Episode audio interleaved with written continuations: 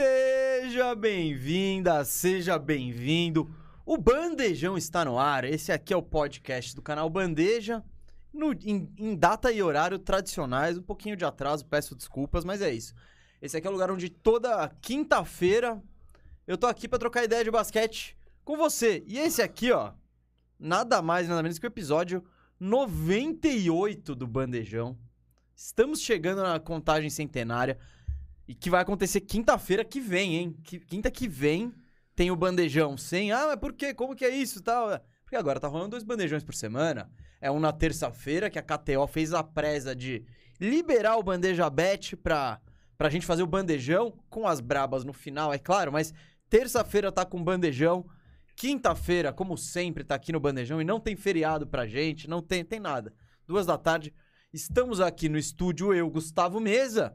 E esse cara que está aqui na minha frente, Rafael Cardone, o Firu. Fala, Firu. Beleza? Fala, garoto. Belezinha? Fala aí, galera, beleza?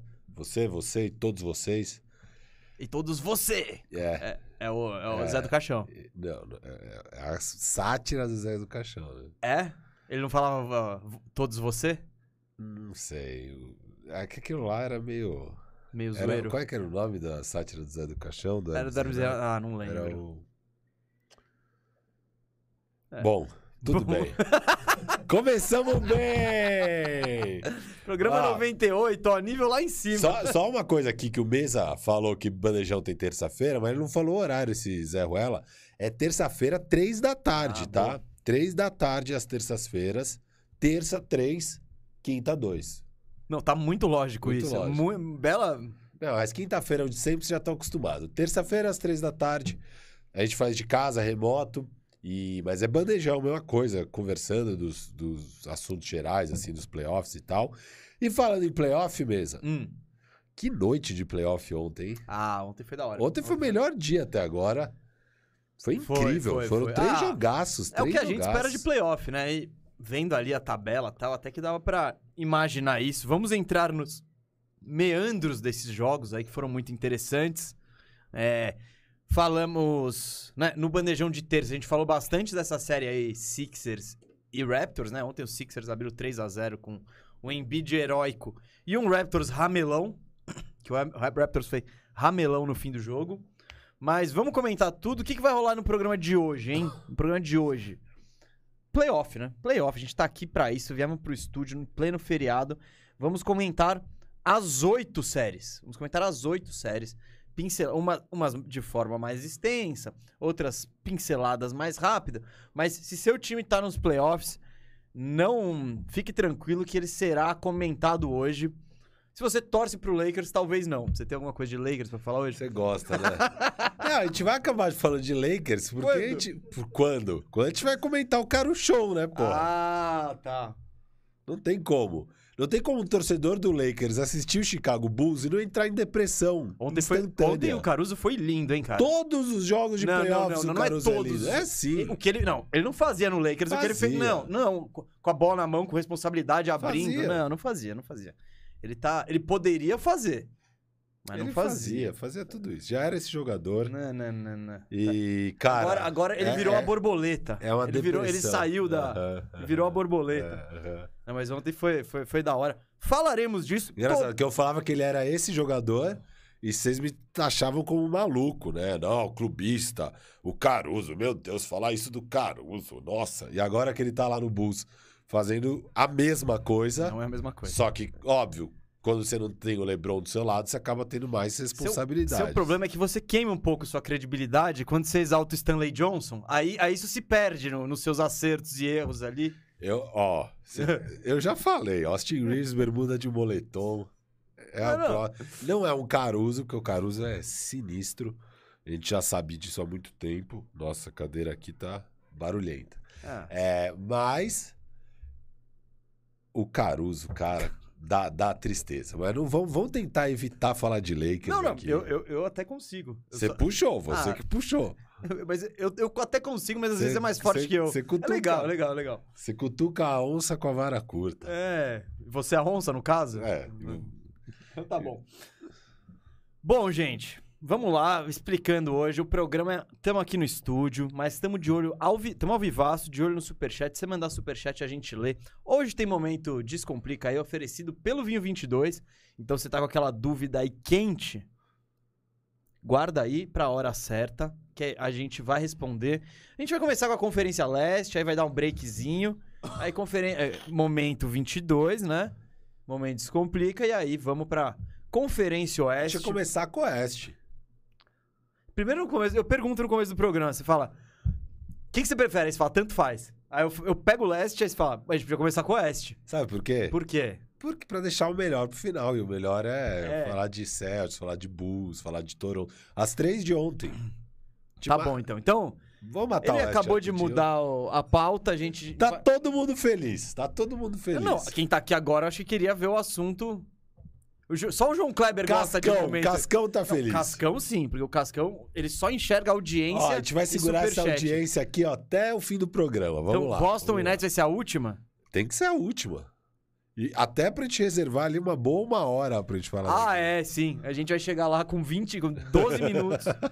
É, mas o. Bom, já chegou o superchat aqui mostrando que é assim que funciona. Aí ele pediu pra comer. Não, eu- A vontade do povo, meu amigo. O Matheus Reben fala: Sixers com cheirinho de campeão começa pelo leste. E ele contribuiu aqui, ele contribuiu. Obrigado pela contribuição. Vamos falar se o Sixer tá com cheiro de campeão. Você acha que tá? Não, não. no responde. segundo bloco. Não, dá, dá um teaser. Não, Não tá com cheiro de campeão? não, nem um pouco. Tem um cheirinho. É, não. É, um cheirinho bem leve, sabe? Sabe um. Sabe quando você tá, tem vários odores ali? Não. Tal, você tá na agrofloresta do Teco Martins e que tem tudo lá. Então tem tipo. E tem. Você sente um cheirinho ali no fundo. Às vezes pode ser esse cheiro dos Sixers. Mas vamos falar. Vamos falar disso daqui a pouco.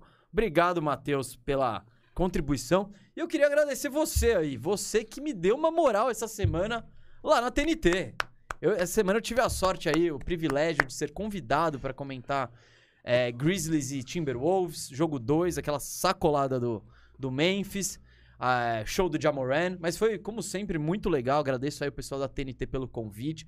Agradeço você que deu uma moral ali, preencheu, no, é, interagiu no chat, mandou mensagens positivas, as negativas também, as críticas são boas, mas foi é sempre muito legal e foi bem emocionante aí essa estreia em playoffs. Cara, o Adenor, mano, ele derrubou a água, ele ele derrubou meu, meu copo Eu d'água. falo desse Não, não, não, gato. Ele é carisma, mas ele apareceu na transmissão. Ele já, eu falei na transmissão que ele é provavelmente é o gato mais famoso da mídia independente de basquete no Brasil.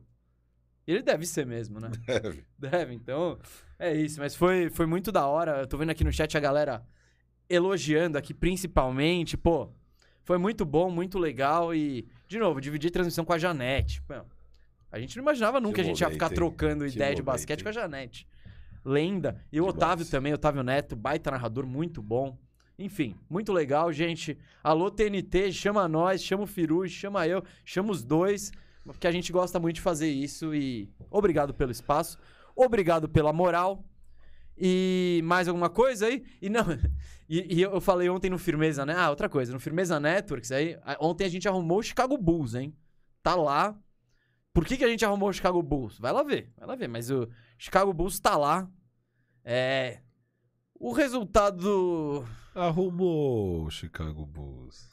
Na parte do Chicago Bulls a gente vai falar disso. A gente É. vai falar disso. Porque eu vendo o jogo ontem, eu, eu tava pensando, mano, com o nosso time isso aí não era tão sofrido, não. Não ia É. ter Troy Brown, não ia ter os. Mano, É, é. acho que fez falta, fez falta. O Rafael. Lonzo não está jogando. É, mesmo. não, exato. Não dá pra...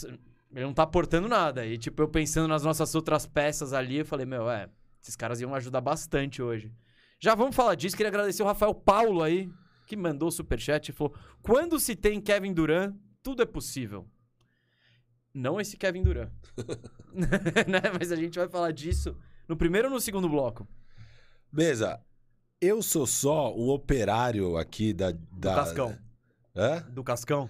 Não, você também. Você é o mestre de cerimônias, você é o jornalista, você é o cara que toca a pauta.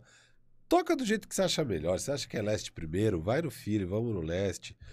Eu, eu dei meu argumento de porque eu deixaria depois, que eu sou. Não, vamos deixar. Eu sou pupilo de João Kleber. Eu gosto de deixar. Cliffhanger, cliffhanger. Não, então vamos deixar, vamos deixar Vamos deixar pro final. Boa. Chegou já mais um superchat, porque hoje tá, hoje tá frenético. A galera tá em casa ali, feriadão, pá, pá, pá, pá, pá.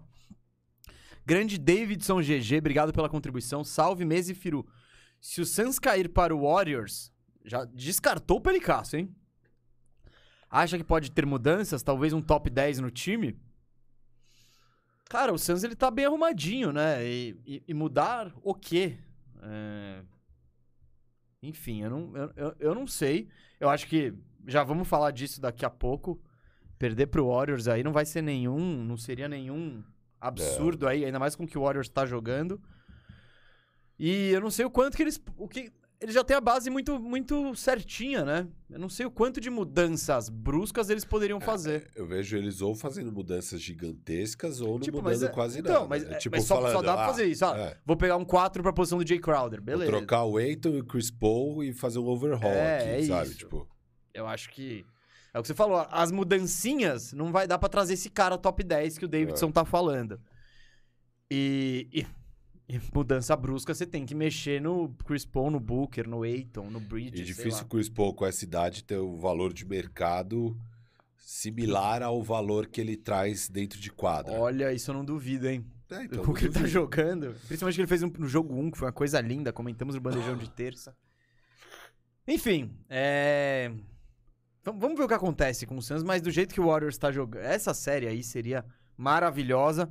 Mas não esquece do Pelicasso. Vamos, falar. come- vamos falar agora? Começar já? agora, vamos começar. então. Boa, boa. Vamos lá.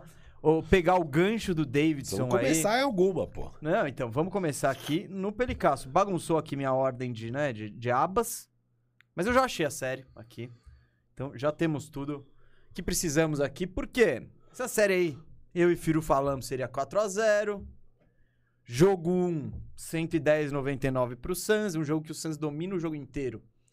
Aí, na reta... Aí, no começo do quarto quarto, o Pelicasso dá aquela encostada ali. Fala, ih, talvez tenha um jogo. E aí o Chris Paul fez uma das coisas mais maravilhosas desses playoffs, que o quarto quarto dele, acho que foram 18 pontos, né?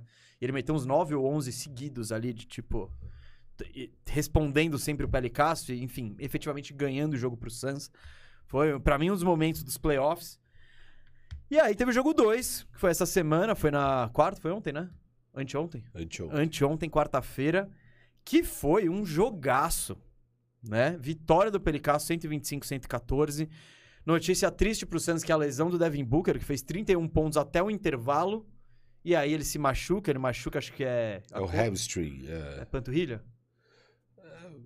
Lesão muscular. é lesão- lesão muscular. Lesão muscular. Você sabe qual que é o status dele pra gente já começar? Não deve jogar a série, cara.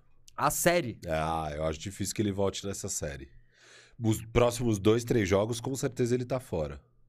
Então, e isso foi um problema porque o Pelicasso jogou muito nesse jogo. aí. Foi, a gente tava até comentando. eu- ah, foi, esse foi exatamente o jogo depois da minha transmissão lá na TNT. Então eu cheguei no finalzinho do terceiro quarto, né? E, e, tipo, o Monte Williams, com o time inteiro reserva, sem preocupação de botar nenhum titular, tranquilão. Com o, com- e aí o, o quarto quarto acaba numa uma vantagem de uns sete pontos, né? Pro, pro Pelicasso, Monte Williams tranquilo. Ele fala, quando eu botar meus titulares, os caras entram no jogo. De fato, ele põe os titulares, o jogo fica pau a pau. Mas aí acontece um negócio o impensável, né? O, o- o Pelicans, clutch atrás de clutch, Brandon Ingram metendo uma bola mais incrível que a outra. E no tiroteio, o Pelicasso saiu vencedor, assim. Venceu 125, 114. Então, Firu, diante dessa essa explanação aí, explanei o que rolou. Você acha que o Suns ainda é favoritaço, mesmo sem o Booker? O que você viu do Pelicasso acha que te empolga? Não, eu acho que sem dúvida o Suns ainda é favorito, mesmo sem Devin Booker, eles têm que ganhar essa série. Tipo, seria uma marca bem negativa, principalmente na, na- no currículo do Chris Paul, é, ser eliminado por esse Pelicans é, na primeira rodada.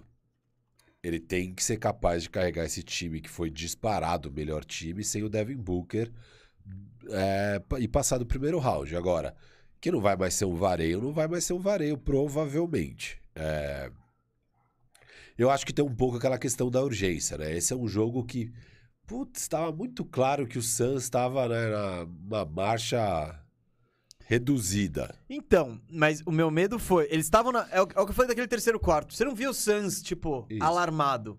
Mas aí quando eles tentaram, falaram, tipo, vou dar o sprint, não conseguiram. Sim, mas aí, isso que eu digo. Agora, você pega o jogo inteiro, jogando com senso de urgência, a marca, principalmente no lado defensivo, é, não, não na hora final, mas ao longo do jogo, né? O Suns estava é, devagar nas rotações, meio preguiçoso mesmo, sabe? O time como um todo. É, eu acho que quando eles jogam com o nível de esforço de um jogo de playoffs, que um jogo de playoff requer, e, e não foi isso que vimos na terça-feira, eu acho que vai ser uma vida muito mais difícil para o Pelicans do que o que foi esse jogo de terça.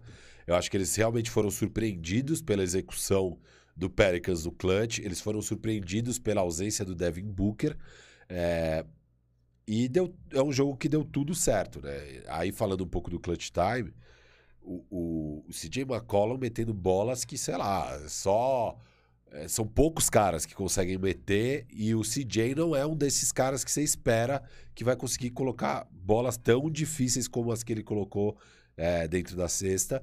E o Brandon Ingram, então, fazendo cesta que a gente só, só vê, sei lá, o Kevin Durant e outros caras desse patamar fazendo aquela bola que o Crowder tá marcando ele com a. Cara, totalmente contestado, né? Na, na bola de três ali. E a bola vem igual um míssel, assim, pum, entra lá na cesta. Cara, é absurdo, né? Ele, ele fez várias cestas absurdas. Só pra passar aqui, o Brandon Ingram, ele terminou com 37 pontos, 9 assistências, 11 rebotes, chutando 62% de quadra, 3 de 3 de 3, não errou nenhum lance livre. Acho que foi 3 de 4 de 3. Não foi? Não foi. O Basketball Reference não diz isso. 3 de 3 de 3. Então mudaram. Porque deve ter mudado algum arremesso que ele errou. Devem ter percebido que ele pisou na linha e de- colocaram um de dois. Porque na hora, eu vi quando terminou o jogo, era 75% de E três. teve o maior plus-minus do jogo, mais 18. Bom, Foi o jogo da carreira do Brandon eu queria Ingram. tocar nesse assunto. Vamos lá. Vamos eu queria lá. tocar nesse assunto, eu acho que ele é delicado. Na verdade, eu queria te fazer uma pergunta. Eu posso dar minha volta olímpica na discussão Ingram, Lonzo e Kuzma? É seu, é seu risco. É Não, seu não, não, não. risco. Eu acho que eu já posso, eu já, mas eu quero saber, você, você tá, você tá aqui ao meu lado aqui, ó, a gente tá andando aquela volta olímpica juntos? O que eu tô é, e já faz tempo, já faz tempo, exaltando esse grande jogador que é o Brandon Ingram, né? Já faz tempo que eu tô no barco desse cara. Tempo nada, você pegou, você pegou o último lugar ali lá no fim, você tá praticamente numa boinha com uma cordinha, velho. Não, tô brincando, eu entrei tarde nesse barco. Mas é isso, assim, eu, eu realmente acho que ele mostrou pouca evolução nos últimos anos. É, o começo desse ano ele tava até regredindo. E aí, do meio do ano, acho que. Não sei se foi na virada do ano ou pós All-Star Game e tal. Puta, ele começou a jogar muito, cara. Ele começou a jogar muito, muito mesmo. E eu não sou hater dele, eu só não gostava de ver ele em quadra, assim. Eu não gostava do basquete dele. E o que ele vem jogando nessa segunda metade da temporada é muito bom. E ontem foi, de longe, a melhor partida da carreira dele. Ele foi. Porque é um jogo. Pô, é jogo de playoff, jogo de é playoff, outro, óbvio. é outro patamar. jogo de playoff, ele executado dessa maneira contra o melhor time da NBA. É surreal o que ele fez, cara. Um triplo-duplo de Quase. 37 pontos. É, quase um triplo-duplo de 37 pontos com esse nível de eficiência bem marcado. E ele, ele sendo o foco né, do time. Não é que ele é a terceira opção e daí tava sempre livre e conseguiu fazer isso. Não. Ele era o foco. O principal foco sim, sim, da defesa tava, adversária exato, é ele. era o alvo, não era nem, E não era o CJ, assim- não era o Vala. mesmo assim, ele conseguindo executar nesse nível foi bem impressionante. É, palmas. Palmas Ah. pro Igor. Palmas pro Igor. Mas é isso, cara. Eu acho que olhando um pouco agora, um pouco mais friamente pro que tá rolando no jogo, é. Primeiro que tinha maldição do Scott Foster, vocês todos sabem, né? Vocês todos sabem que tinha Ai, não, maldição lá do vem, Scott lá vem, não é esse papinho, esse Não. papinho, meu amigo. não, não, não. É maldição. Ele não teve impacto nenhum no jogo. Ele não, não roubou. Não teve nada disso. Não te- ele, ele mal apareceu em quadra, o Scott Foster. Tá tudo beleza. Mas maldição é maldição. Os caras falam que a gente coloca uma thumb e a gente zica o time. Olha essa zica do Scott Foster, cara. Esse aqui é o décimo ano seguido que o Chris Paul não vence uma- um mísero jogo de playoffs apitado pelo Scott Foster. É 0,14 o recorde dele desses últimos 10 anos, desde 2013. É surreal, vai. É surreal. É, mas o que, que eu vou fazer? Isso aí acho que tá mais na cabeça do Chris Paul do que qualquer coisa. Então, é muito doido. E, e aí zica é zica. Porque, pô, é um jogo que era pro Suns ter ganhado tranquilo, né? O, o, o Devin Booker fazendo 30 pontos no primeiro tempo. Você não vai perder um jogo onde, onde um, o primeiro tempo o Devin. Booker faz 30 Não, pontos. Mas tava perdendo no intervalo mesmo com 31 pontos do Devin Booker. Isso, isso é preocupante. Isso eu acho que é. O Devin Booker metendo, jogando assim. E, e vou falar, não, não assisti o jogo tal, mas se você me fala que o Devin Booker fez 31 pontos no intervalo, eu falo, pô, o Santos tá ganhando por Sacolada, 15. é. É. E não, eles estavam perdendo por 6. Então, é. Eu acho que talvez essa série seja um pouco mais perigosa do que. Bom, mais perigosa do que antecipávamos, com certeza. E mais perigosa, acho que do que o próprio Suns imaginava, né? Porque o Suns, ele não deveria ter essa confiança aí que nós temos. E tipo, do, ah, já Não. passou, é 4x0. E você pegar agora. é, Star Power. Sem Devin Booker, O jogo virou? o jogo virou. O Star Power tá do lado do Pelicans.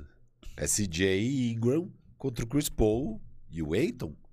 Entendeu? O Eiton e o Valanciunas, eles são meio, hoje, um pouco equivalentes. Exato. assim. Então, é, é- é Ingram versus Chris Paul. Eu, óbvio, fico com o Chris Paul, mas ok. Mas tem o CJ, sabe? E, e agora quem que vai entrar no lugar do Booker? Porque essa é uma grande questão, né? Vai ser o Austin Rivers? Vai ser o... o- não, não, o... o Cameron Payne. Não, tem o Campaign, mas tem o... O que chega... O Landry Shamet. Vai ser o Landry Ah, Shamet. eu acho que de, de titular sim, Entendeu? pra fechar o jogo não dá pra saber. O Landry Shamet meteu uma cravada, É. que ele fez até o pump ali. Ele, tipo, pau! Eu falei, caramba. Não, é, mas o... É, é o que a gente fala aí. E vamos entrar nesse assunto. Por exemplo, o Middleton se machucou ontem, acho que foi é. relativamente sério. São foda. Ué, o, o- É óbvio que o Suns vai sentir falta do melhor ou o segundo melhor jogador do Melhor. time dele. Tenho minhas dúvidas. Zero dúvidas. Não, tenho minhas dúvidas. Tenho minhas dúvidas. Tipo, pra uma temporada regular, pra, pro último quarto ali eu preciso ganhar o jogo. É aquela coisa. Eu, eu, eu ainda tenho convicção. é, eu tô vendo esses jogos, eu tenho convicção de, tipo, se eu tiver que tirar um cara do jogo, eu tiro o Chris Paul. E deixo o Booker me bater. A mesma coisa que eu falei ano passado do, em relação ao, ao Bucks ali. E quem o Drew Holiday pega, eu continuo pensando assim. Isso foi um exemplo. O Booker com 31 pontos, mas o resto do time não. E o Chris Paul é tipo. Tá- fica tranquilo, eu tô com. Eu tô com 8 pontos, 10 assistências, mas tá todo mundo feliz, assim, todo mundo. Enfim, o que, que eu, eu queria falar um pouco do Pelicasso aqui. Primeiro, é, eu acho que o Pelicasso, como estratégia, tá tentando correr. Eles estão tentando imprimir velocidade. Tipo, Suns é o time com o pace mais lento da NBA. isso, e, e eles gostam da, da defesa armada. É mais difícil atacar na defesa do Suns armada. Então, eu acho que como estratégia, é, eu acho inteligente e funcionou. Tipo, vamos, vamos tentar pegar eles quando eles ainda não, não estão postados. O Brandon Ingram, cara, é, a atuação que ele teve foi absolutamente incrível, assim, principalmente nos últimos minutos. Quando o Suns fazia uma cesta, tipo, mano, a resposta vinha na sequência. Eles não deixavam o, o Suns crescer. E isso, principalmente o Ingram, às vezes o CJ, mas quem carregou mais o piano foi o Ingram. Baita atuação. E eu queria destacar uma parada. O, o Pelicasso, principalmente o, o Griffin, David Griffin, Monstro. ele alvo, o cara é alvo, ele apanha, ele apanha. E o Pelicasso, no jogo de quinta, no, no jogo de, de terça-feira, eu achei isso muito sinistro, assim. Porque eles estão enfrentando o melhor time da NBA, fechando o jogo com dois novatos. Um novato de segunda rodada, que é o que é o Herb Jones. Inclusive, ontem no Firmeza Networks teve uma boa discussão sobre Herb Jones e Jalen Green. Vamos fazer um corte disso e jogar. Acho que vale. Ah, Vale. Você quer me ver? Você quer, quer me jogar? Não, mas foi legal. Você quer me jogar pro mar da Red Nation? Foi legal a discussão. Red Nation, o Firu, eu- como eu não tô no Twitter, o- a Red Nation me cortou e me jogou no Twitter ali me, É. e, e- e me apedrejou. Um pouquinho, não foi tão pesado quanto a vez que me apedrejaram por falar que o Christian Wood iria ser trocado. É que eu acho que eles estão aprendendo que. Tem alguns que já falaram, não, esses caras patam meio certo. É. Mas tem os outros ali que são os, os Red Nations. É. Eles estavam bravos com o jeito que você desdenhou. Mas a gente vai soltar o corte soltar lá o no corte, a corte discussão ficou firmeza boa. e- Mas o que eu tava falando é, Pelicasso fechando o jogo com dois novatos. O Herb Jones, escolha de segunda rodada, E, mano, o Herb Jones é demais. O cara. O cara. A evolução dele. Tipo, evolução. Não teve nem evolução, já chegou assim. É, na prim- no primeiro ano do cara, o cara tá marcando o Chris Paul. Ele tá marcando basicamente todos os. Todos os melhores jogadores do adversário que não forem pivôs. Tipo, tá bom, ele só não pega o Jokic. De pivô pra baixo, é LeBron, ele pega. É Chris Paul, ele pega. Quem? quem? Ele pega. Então, é difícil um cara tão jovem. Bom, ele tem 23 anos, mas tão jovem na NBA, com tão pouca experiência, assumir um papel tão importante e, e desempenhar. Então, é por isso que eu acho que. A discussão foi no primeiro time ao NBA, É, que eu botei o Herb no Jalen Green, é isso? é. Então, foi. Não, não, eu, eu acho que é um argumento válido. a gente É, falou disso. Falamos ontem. disso no É. corte. E o outro novato, ainda mais impressionante, o Alvarado, que sequer foi draftado, né? Ele é undrafted? É, ele é undrafted. Então. E aí, tem o, e tem o terceiro novato, que é o Trey Murphy, que foi barrado no Bandejão Awards, que foi desses o escolhido mais alto, 17, que tem seus lampejinhos ali. Não, não, É, eu falei pra você, ele tá não melhorando. ele mas, tá mas melhorando. então, É. ele, ele entra e chuta as bolas. Tá caindo, ele fica mais tempo. Não tá caindo, ele sai. Mas tá jogando playoff? Então, E tá, tá começando a ter impacto defensivo também, o Trey Murphy e tal. Então, Então, ó, o Pericasso que a gente tanto bateu, o Griffin que a gente que tanto foi atacado, eu só, só acho que precisa ser elogiado aí, Não, por, é. principalmente esses dois Não, caras a gente que estão elogiou jogando. muito a trade deadline deles, né? de- Sim, sim, CJ. É, o CJ McCollum, a troca pelo CJ McCollum. E, e esse Pelicans, a gente pega um pouco, né? Porque eles, eles começaram a temporada 3-16, né? Jogando muito mal basquete.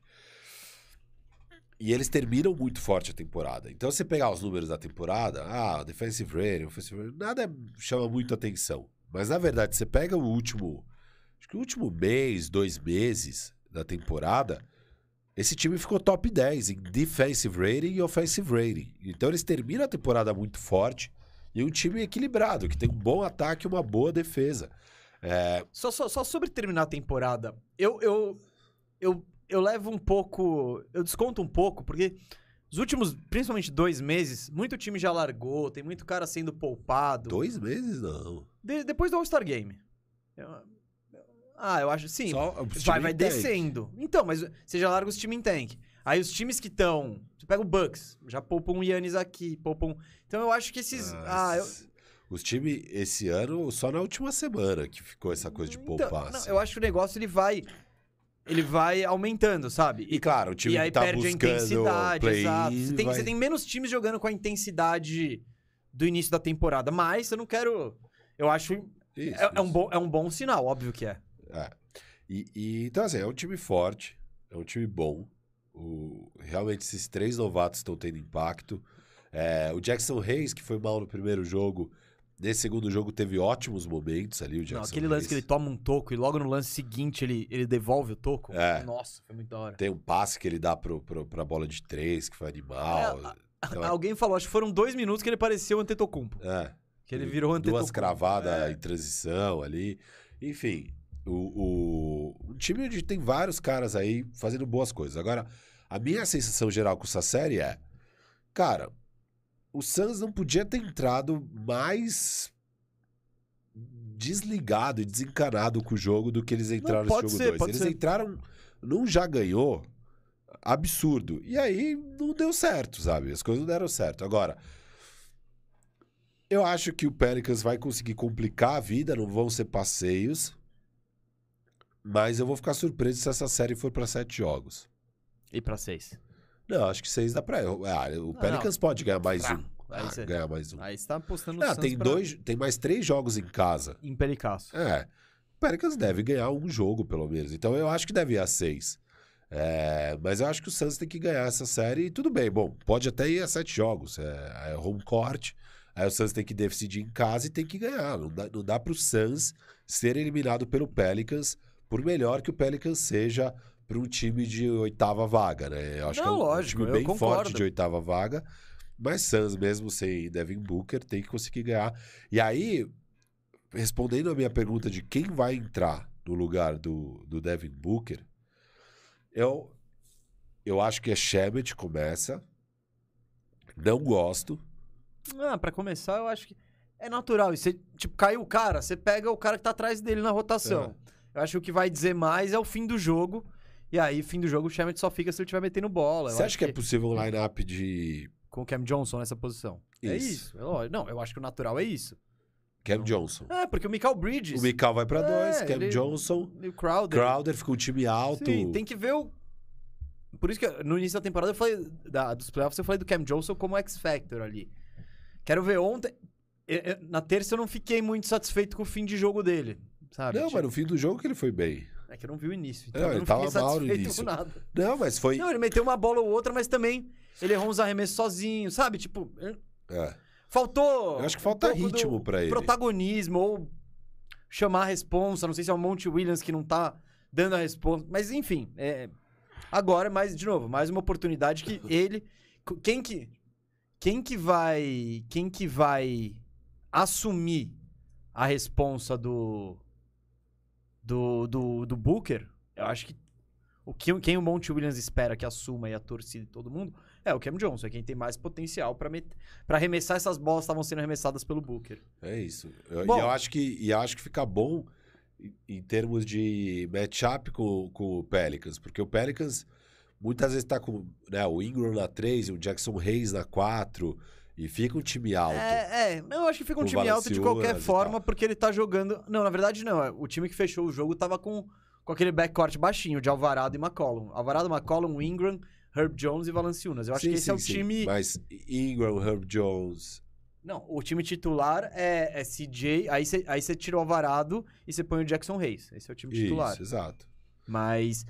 Porque daí é, é, aí é CJ, Herb, Ingram, Sim, sim. Reis e. Não, time gigante. Time gigante. Exato. também. E aí eu acho que o bom jeito de, de, de É, fazer o contra Mas eu acho que o é Pelicans com- se sentiu mais à vontade com o time baixinho, com o Alvarado metendo a, pressionando. pressionando e metendo a velô, tipo. É. Porque o Alvarado, ele pega e corre.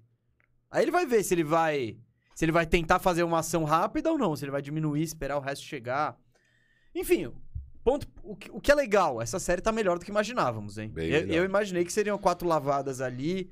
Pelicaço. Informações quentes aí. Opa, Moro chegando com informação quente aqui. O Oji acabou de postar. O Oji de verdade, hein, trazendo informação. O que, que foi? Phoenix Suns stars Devin Booker could miss two to three weeks with a grade one hamstring. Ele não joga essa Quem deu antes a Não, notícia? não. Você falou jogos. Ele falou semanas. Não, não, não, eu sei, mas eu falei que não joga a série. Talvez Eu. a. Não, tudo bem, mas eu falei antes do hoje que o Devin Booker, o hoje BR, falou aqui ao vivo pra todos vocês, antes dessa porcaria de hoje US, que o Devin Booker não joga essa série. Não joga mais a série. Eu falei. Falei, não falei? Mais ou menos. Não, não falei mais ou Não, menos. Mas você falou bem mais ou menos. Não, Falei, não, joga. jogos, não, não, não. tá. Falei, não joga a série. Falei, não joga a série. Ai, ai.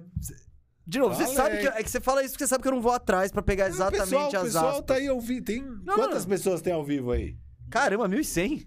1.100 pessoas ouviram falar. Naquela época, naquela hora não, tinha menos. Já Tá tava bom, então, 700. Os true aí que estão desde o começo. Não, não, não chama o pessoal que chegou atrasado de untrue. Pô, hoje é feriado, tem aquela, aquele rango de família e tal. Tá. O- os. Os quem? Os que estão há muito tempo na Isso, transmissão. desde o início, pô.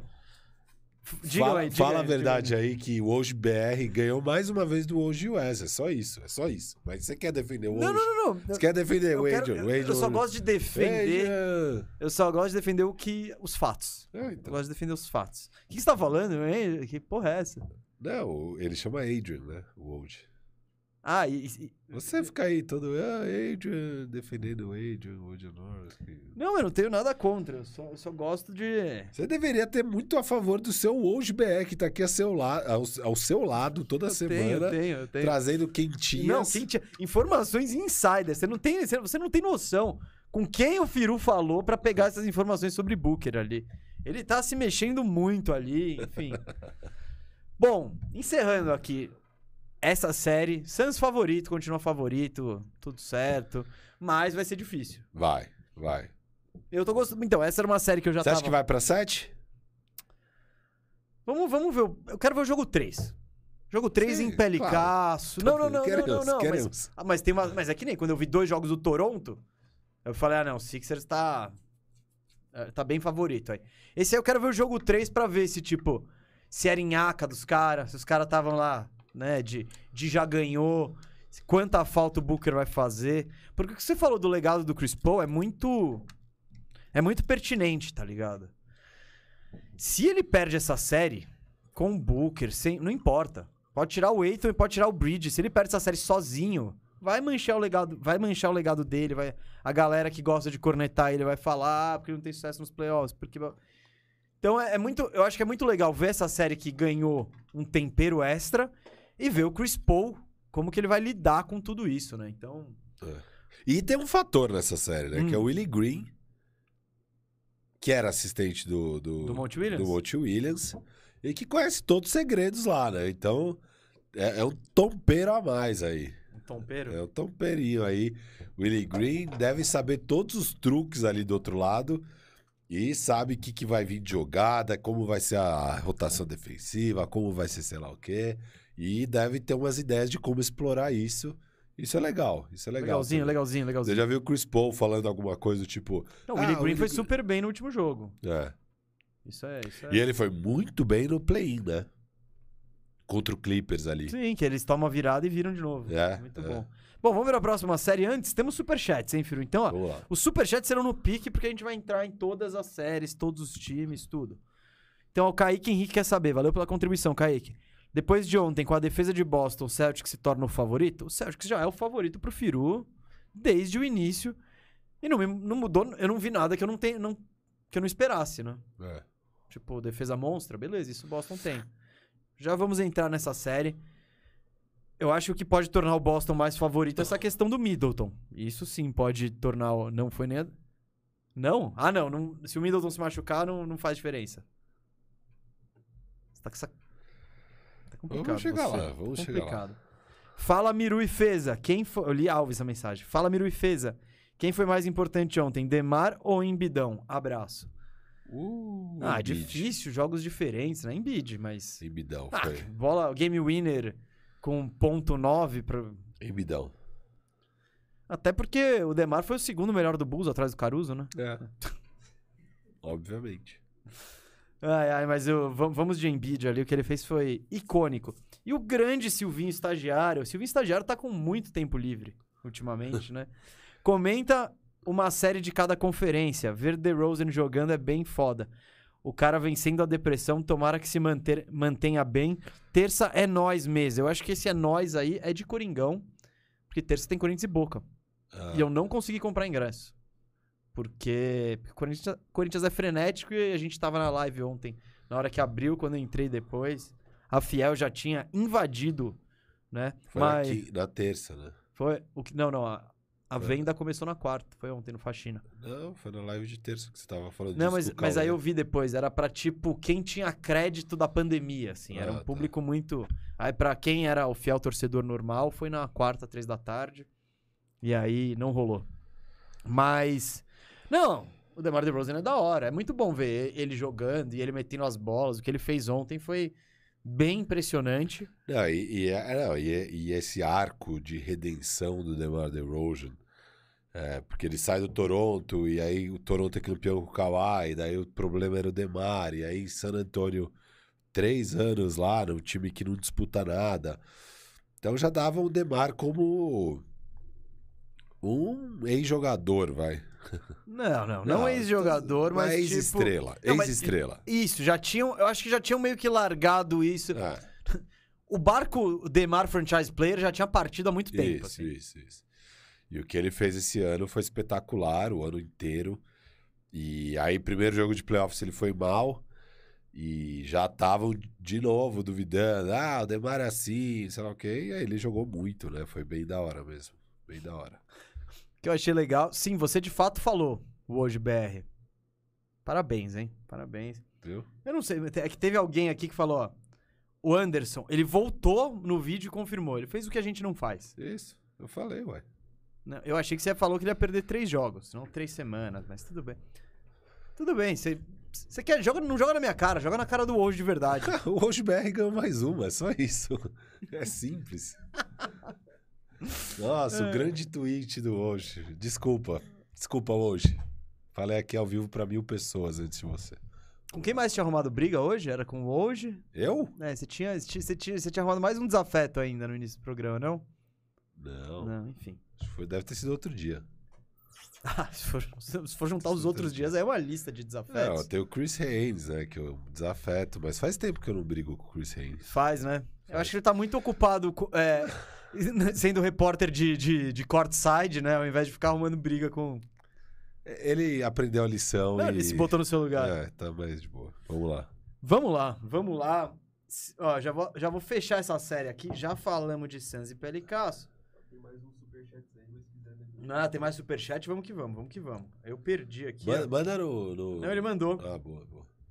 Mas aqui, aqui, ó, tem o superchat do. fã- vai, vai o print direto pra família do Firu, desse usuário chamado fã de Rafael Cardone, o Firu, que pagou dois reais pra dizer que o Hoje BR falou primeiro. Vou aqui, ó, vou jogar aqui, ó. Esse print maravilhoso. Mas coloca na tela a mensagem dele, ou você não acha mais? Não, não tem como, né? Não, já foi. Mas ó, valeu. Valeu. Valeu, Tamo é, junto. tá aqui. Não, e ele pegou uma foto sua aqui. Inclusive, é, o cara, O avatar dele é uma foto gente. eu- agora eu vou Tá falar. saindo do vamos falar sério, vamos falar sério. É, eu acho legal admirar esse cara que é o Firu. é, comentários foda. Informações em primeira mão. Tem isso também. Mas querer assumir para si essa imagem pode ser perigoso. É só, é só o que eu digo, é só o que eu digo. A família dele tá perplexa. Perplexa. Aqui tudo sob controle mesmo. Não, tudo sob controle. você tá, eu digo o mundo em volta. Tudo sob controle. Então, Agradeço demais o carinho e o amor. de Tamo você, junto. fã de Rafael Cardone ou Firu. Tamo junto. Não, e de todo mundo aí que acompanha a gente. Vocês são foda pra caramba. A gente. Não, é da hora, né? Ah, não, a gente tem esse tesão de fazer o programa justamente porque vocês curtem pra caramba e dão esse carinho, dão essa moral aí. Então, Não, é divertidíssimo. Mas tanto que a gente brinca porque. É. é até surreal, né, mano? Quando que você Não, imaginou não, nunca. que haveria um avatar chamado fã de Rafael Cardone ou Firu? nunca. Nunca. Então, Bora. é isso aqui, ó. Living the dream. Living the Living the dream. Ah, Silvinho estagiário, CJ, Ingram e Zion, dá pra considerar um Big Three? Ô, dá. Ô, Não, aí ô. vamos entrar na, na parte. Não, não acredito que eu não falei disso na. na Você na esqueceu de Zion? Mano, e o que eu mais quero. O que eu mais quero. E o que eu mais quero é O just... ponto principal, seu ponto Não, principal. e eu tô você falando isso desde o. Desde o... Lembra? A gente fez o programa na quinta antes do play-in, que ia ser na sexta, do Clippers Mais uma hoje. com o Pelicans. Não, não, não. Ah, tá. achei. E eu só falei, eu achei que o Clippers ia passar, mas eu só falei que eu tava torcendo pra dar Pelicans, porque agora já tanto faz pro Clippers, o Clippers vai ganhar do, do Suns, eu achava, né? É, sem, sem, sem o Devin Booker, tu vai resgatar. É, e o interessante ia ser entrar o Pelicans e aparecer o Zion nos playoffs. Então eu tava na torcida pra dar pelicaço e a gente ter um gostinho de Zion nos playoffs. E digo mais, ó. Eu Mais. tô sentindo que se. Ouve eu, Não, tô- ouve eu. Tô te escuta. ouvindo, tô te ouvindo. Fazendo um São, esforço. são dois jogos agora em New Orleans. Se o New Orleans ganha um dos dois, já Dois fica dois. 2 a 2 2x2. Jogo 5 em Phoenix, Phoenix ganha, beleza. 3x2. Temos jogo 6 em New Orleans. Ah, não, ele vem? Zion. Não, não, não, não, não. Se você cravar isso, aí sim, aí sim, Zion. aí sim o hoje BR vai ser sinistro. Zion joga o jogo 6 e faz mais de 30 pontos. Boom. Não, Eu, eu tô, cara, esse é o cenário dos sonhos, né? não, não, não, não. Você cravou essa informação, aí eu vou te respeitar muito. Aí eu vou te respeitar Ah, vai, bastante. não dá não. pra cravar isso, porra. Não, não, mas às vezes. Mas eu juro se que você conhecesse. Não, Não, não, não, não. Se você tem um inside information, fala, o Zion aqui, ó, 10 Não, dias ele tá bom. inside que tem chance. Chance, chance. Não tem chance, pô. Não tem inside nenhuma, mas eu, eu, eu, eu vi gente falando que. O que tá rolando lá em New Orleans é o seguinte: tá uma clara é, falha de comunicação e de, de. A galera não tá na mesma página sobre o Zion. Então, tem gente que acha que o Zion já pode jogar. O Zion acha que ele já pode jogar e ele tá Tá postando fazendo vídeo de questão cravada de ali. mostrar isso. E tem gente falando, não, não, não, vamos com calma aqui, não tem porquê arriscar. blá, blá, blá. Só que, cara, eu, eu olhando pra isso, fala, puta, estamos chegando no jogo 6, em casa. O cara tá doido pra jogar. Põe. Põe, bicho. Não, não, não. Não é assim. Porque ele tá bem. Não, não, não. Então, não, não é porque o cara diz que tá bem que ele tá bem. Eu sei, mas assim, eu acho que o time não vai se arriscar numa série que eles estão tomando de 3 a 0 do Suns e vão ser varrido. Não, não vamos arriscar. Agora, bicho, você tá no jogo 6. Tá 3-2, você joga em casa e o Zion tá liberado. Não, não, Digamos, não, se ele não, tiver se ele liberado. tá liberado. Mas, Isso. pra mim, isso não é uma decisão do Zion. Do... É uma decisão do, do, do- da, com... Sim, da- dos tá- médicos. Mas tá tendo uma divergência. Então, mas médica. o jogador. Tipo, tipo quando tem um médico que fala, tome ivermectina. É, não, eu sei. Tem uma divergência ali do tipo, tem gente falando que Sim, ele tá não. apto a jogar basquete. Ele falando e provavelmente o médico dele falando que não, ele tá bom aqui. Ele me disse que ele e tá o bom. Wojbr. E o WorldBR. É isso, esse é o comitê ali, médico. o Zion, o médico Bom. do Zion e o WorldBR. Independente do que vai ou não vai acontecer, é difícil prever e tal. Seria lindo, hein? Não, lógico que Imagina seria. o hype nesse jogo 6 Com o Zion, não. se o Zion chega.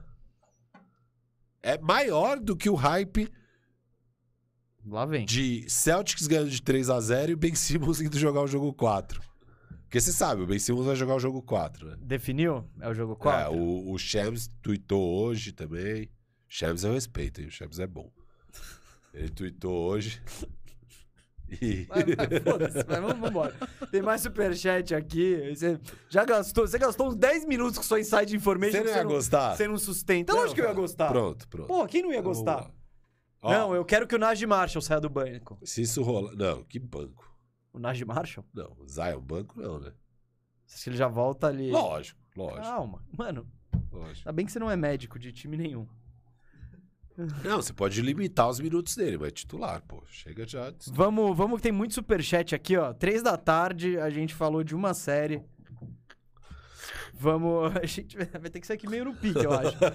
Silvinho, é por isso que eu falei, vamos começar com o Leste, porque a gente fica 40 minutos falando. Quando Vamos lá. chegar no Dallas e Utah, a gente não gasta 20 minutos. Não, pra- vamos rápido Vai em ser em Dallas e três, Utah vai ser em agora. três É. minutos. Até Mas- porque amanhã, hoje tem Dallas e Utah, hoje tem Timberwolves e Grizzlies. É, Warriors tem hoje as também? duas séries empatadas em 1 a 1 e tem o Warriors que tá ganhando de 2 a 0 Os três jogos hoje à noite, amanhã o Mesa lá na Firmeza Networks, duas da tarde, Duas da tarde. vai esmirilhar e analisar o que rolou no- nos jogos de hoje à noite. Então, vai lá na Twitch da Firmeza Network e tal. Então, ali acho que vai dar pra falar um pouco mais profundo Não, não, até porque- séries e tal. Até porque a gente já meio que falou um pouco, né? do- É, é. Enfim. Não mudou muito o cenário Não da mudou, última vez mudou. que a gente falou. É, ter da terça-feira pra cá. Silvinho estagiário aqui, ó. Comenta. Ah, não. Ah, não, esse aqui já foi. Calma, não, é que tem outros aqui. É que tem outro de Silvinho estagiário. O Silvinho estagiário e o fã de Rafael Cardone ou Firu tão, o Cascão tá felizaço Tão com eles aqui, então. Melhor coisa pro DeRozan é não ser indiscutivelmente o melhor do time. Ver ele vencendo a depressão é muito bom. Bulls ano que vem vai dar o all-in. Silvinho, eu acho que nessa temporada ele se consolidou como o melhor do time. Tipo, Ah, é. É. até como a, a maneira como a equipe joga. Você vê o Lavine, ele é Sim, muito sim. mais complementar ao DeRozan, né? O DeRozan que toma mais decisões, tem a liberdade de fazer o que ele fez ontem, de falar, tô nem aí, vou arremessar todas as bolas aí da meia distância e se cair, cai. tipo, ninguém fala nada, todo mundo bate palma, né? Então, eu acho que ele no início da temporada, talvez até houvesse essa discussão, né, de quem que é o time e tal. Quando começou a temporada, o DeRozan mostrou que o time é dele. E o fã de Rafael Cardone, o Firu, diz que tem que deixar Celtics e Nets, a thumb, por último. O Firu tem razão. Mais uma vez. Vamos Você lá. emprestou seu cartão de crédito pra alguém? Pra Carol? Pra Tereza? Tereza começou a... Aqui, ó, tem... Ah, não. Já perguntando se é o Big Three. O Old BR falou antes, é o fã de Rafael Cardone. E é isso. Bora, bora, Bora, bora. bora, bora, bora. Dallas. Bom, Dallas e Utah, rapidinho. Porque a gente... Porque o jogo foi na segunda ou não? Foi na terça? A gente comentou onde? Ah, a gente comentou. Foi na firmeza? Não, a gente tinha com- comentado no bandejão. O jogo foi na terça, então a gente comentou na firmeza. Então acho que vale só falar, o Dallas empatou a série, né? O Jalen Brunson teve um, um jogo de 41 pontos Não, foi jogo dois. segunda, a gente Foi? comentou no bandejão. é. Então eu não vou falar mais nada pra mim, ó. Só pra pontuar, isso tá no bandejão de terça-feira. Agora tem bandejão terça-feira, três da tarde. E o que eu disse foi: o Dallas jogou bem? Jogou. Mas pra mim o Jazz mais perdeu do que o Dallas ganhou, assim. Tipo, tomar 41 pontos do Jalen Brunson. De novo, Jalen Brunson é um bom jogador, é. Mas ninguém conseguia fazer nada pra parar o Jalen Brunson, sabe? Tipo, Você vai deixar oito bolas de três do Maxi, Maxi Kleber. Kleber. É, deixar ele livre. Ele tom, vocês tomaram duas no último quarto com ele totalmente livre. Então, o, o que, que o Dallas fez? Pegou ali o, o, plano infalível do Clippers, como vencer e o Jazz. E fez isso. Jogou sem pivô, abre o Finney É. Smith, põe o Kleber de pivô. Outra uma coisa que eu não falei, queria falar. Rudy Gobert, nesse time baixo, ele teve uns três rebotes ofensivos que ele não pegou. Também tem a dificuldade dele e, enfim, Ele É. segurou a bola vários lances. né? Vários, que o Clippers, ele, tipo, ele ia pegar, vinha alguém, dava um tapa e outra Clippers pessoa pegava. Mavs. Quê? Mavs. Eu falei quem? Clippers. Ah, esse Tá Clippers aqui, tá aqui, a gente não esquece dele. Não, mas é, É, muito amor. É, o que, eu, o que eu vinha batendo na tecla dessa série que tava sem o Luca pra começar é que a chave pra Dallas era ganhar um dos três primeiros jogos, já que tava bem claro que o Luca estaria de volta até o jogo 4. É, quente, continua ainda hoje. Ele já, ele vol- já volta. Ele pode voltar até pro jogo 3 hoje. Mas eu acho que não. Eu acho que vão se. Eu acho que se não tivesse ganhado, Ele entrava. se tivesse 0-2, ele jogaria nos- jogaria hoje. Mas já que tá 1 a 1, ele vai voltar com com o jogo 4, podendo estar na frente até. Não, eu não acho que é impossível Dallas ganhar mais um jogo sem o Luca, até porque não, o não, primeiro não é impossível. Pô, eles o ganharam. primeiro foi disputadíssimo e o segundo eles ganharam. Não, Então, então, o que me impressiona, quando eu apostei em Jazz, eu falei, cara, olha esse time do Dallas sem o Luca. E, e eu continuo pensando mesmo, é um time bem treinadinho e tal, mas falta talento, você não É. tem. E, o- e- tipo, depõe muito contra o Jazz ter tanta dificuldade contra Não. esse time. E, e é isso, o Jazz é um time que defensivamente, assim, é um horror as rotações. o É só um time entrar small que eles não conseguem acompanhar no perímetro, eles rodam tudo errado. Não, porque Aí fica o Gobert tendo que caminhar ali pra tentar cobrir as coisas. Não, é. eles têm um ponto forte, que é tipo, beleza, se passou aí o Gobert entra. É, você vai ter que enfrentar o, Go- o Gobert no garrafão. A, a primeira, a primeira linha de combate é uma várzea, né? É. Tipo, é uma parede de isopor. Qualquer um vai e passa. O que o Brunson fez é um exemplo disso. Não- tipo, eu acho que o Dallas teve três turnovers a partida inteira. Tipo, Foi, foi. exemplo da defesa pouco Foi. combativa, Recorde de né? playoffs junto com o que o Sixers fez É. no primeiro jogo. É, Então, e, e é isso. E tem uma maneira que todo mundo sabe hoje, que é, tá bom, o resto da defesa do Jazz é um lixo, mas o Gobert é bom. Hoje todo mundo conhece uma maneira de também deixar dificultar a vida do Gobert. Então, Eu acho que essa série agora já vai ser muito difícil, considerando que o Luca volta no pior cenário, perdendo por um 2. É, E, e acho, que, acho que o cenário tá muito bom pra Dallas. Eu acho que Jazz só ganha essa série se. Se o Conley começar a jogar alguma coisa de basquete e se o Donovan Mitchell virar aquela coisa bizarra que, que ele foi na série contra, digamos, o, o Denver Nuggets ali aquela vez. Se as duas coisas acontecerem, puta, Jazz tem chance, óbvio, mas o Mitchell podia tentar marcar um pouco também, né? Podia, podia. É, É, decepcionante. porque Não, você é dece- pega. não, é. É, você pega, por exemplo, ele sempre foi muito comparado com o Devin Booker. Cara, não dá pra comparar onde cada um tá hoje na carreira em termos do lado defensivo. Não, assim. e o Devin Booker nunca foi um grande defensor, assim. Não, eles eram parecidos, jogadores Então, parecidos. é, mas eu acho que é muito mais postura do que qualquer coisa. Que nem o Jalen Brunson tá te massacrando. O Donovan Mitchell, como estrela, como tem que falar, mano, e, e o Conley tá sendo cozinhado. Eu pego ele, pronto. Eu, eu, eu vou pegar ele, eu vou tentar parar. Você pode nem ter o. Mas querendo ou não, você, você pode não ser um bom defensor. O Mitchell nunca foi um bom defensor. Mas ele é mais ágil, ele tem mais impulsão, tem mais explosão. Então. E é o Brunson, né? E, e- e contra o Brunson ele tem até a vantagem de altura. É. Então. Falta isso de postura também. é, Enfim, foi... o Jazz é uma decepção ambulante. Quando eu escolhi, peguei o Jazz, eu deixei isso bem claro, que zero convicção. Só que eu imaginava que esse time ia conseguir bater um Dallas sem Luca. E não.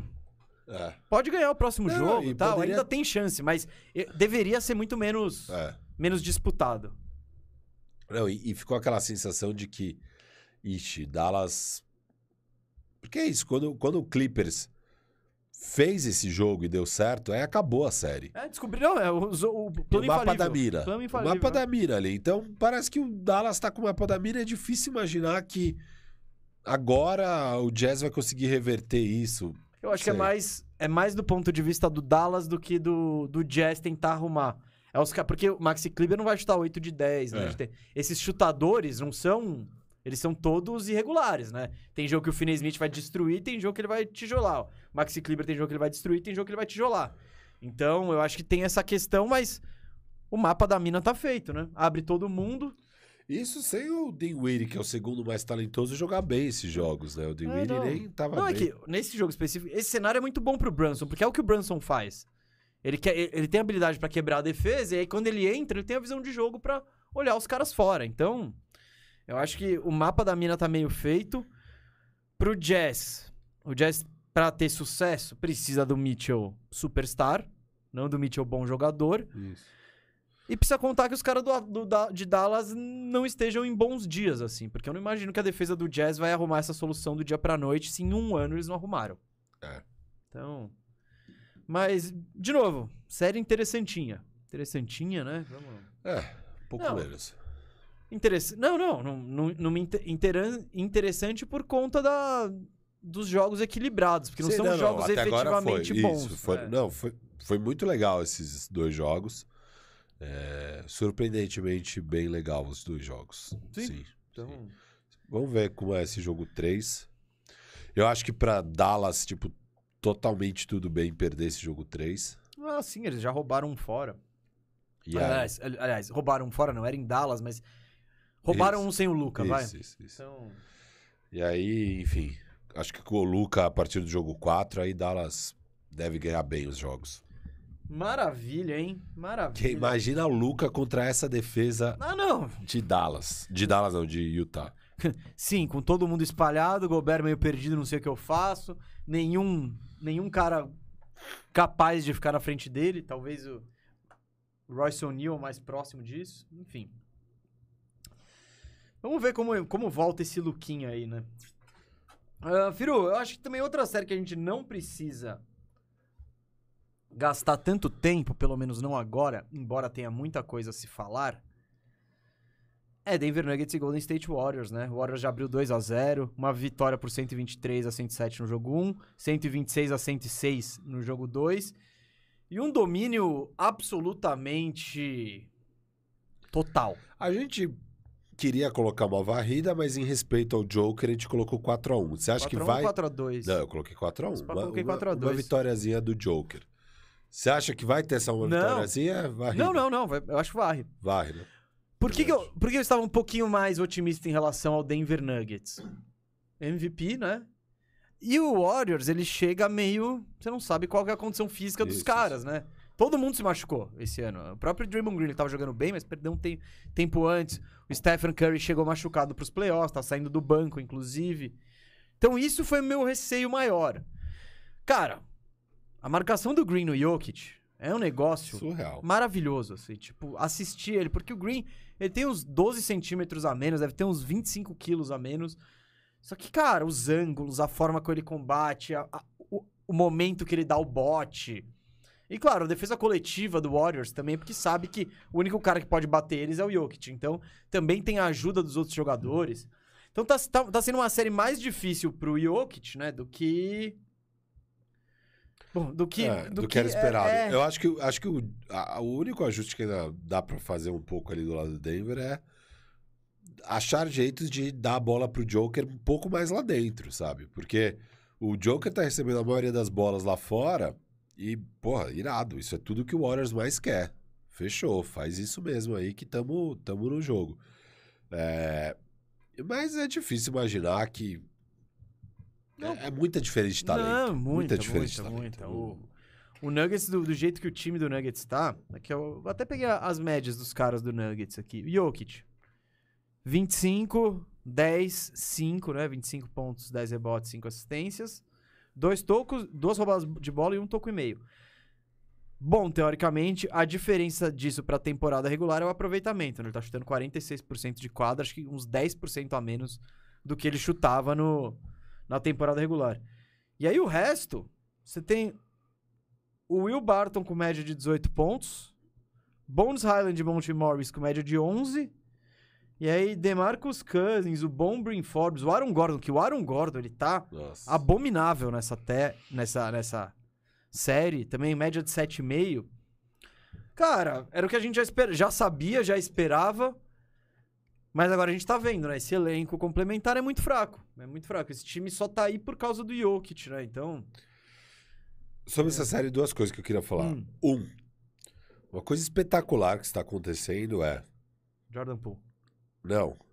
Também. Draymond Green, um dia após o jogo, vai lá e grava um vídeo, um podcast, só dele mesmo, falando sobre a série, falando sobre o duelo e, e, tipo, não. E falando, cara.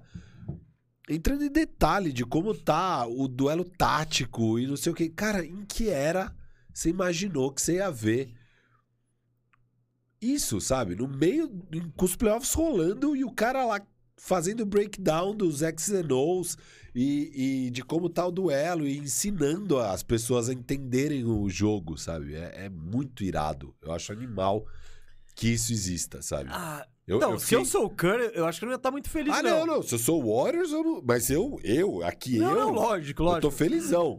Se eu sou um time, eu não, e eu fico assistindo aquilo pensando, mano, não, mas tudo bem que Não tem nenhum, não tem nenhum segredo que, as pe- que os É, caras. os caras do outro lado são sabem inteligentes, exatamente vezes um isso. filme e sabem. Então, é, é- é esse, esse raciocínio que eu fico fazendo na cabeça. Porque, de cara, a minha reação de instinto é falar, mano, ele tá falando demais, velho. Isso aí tá...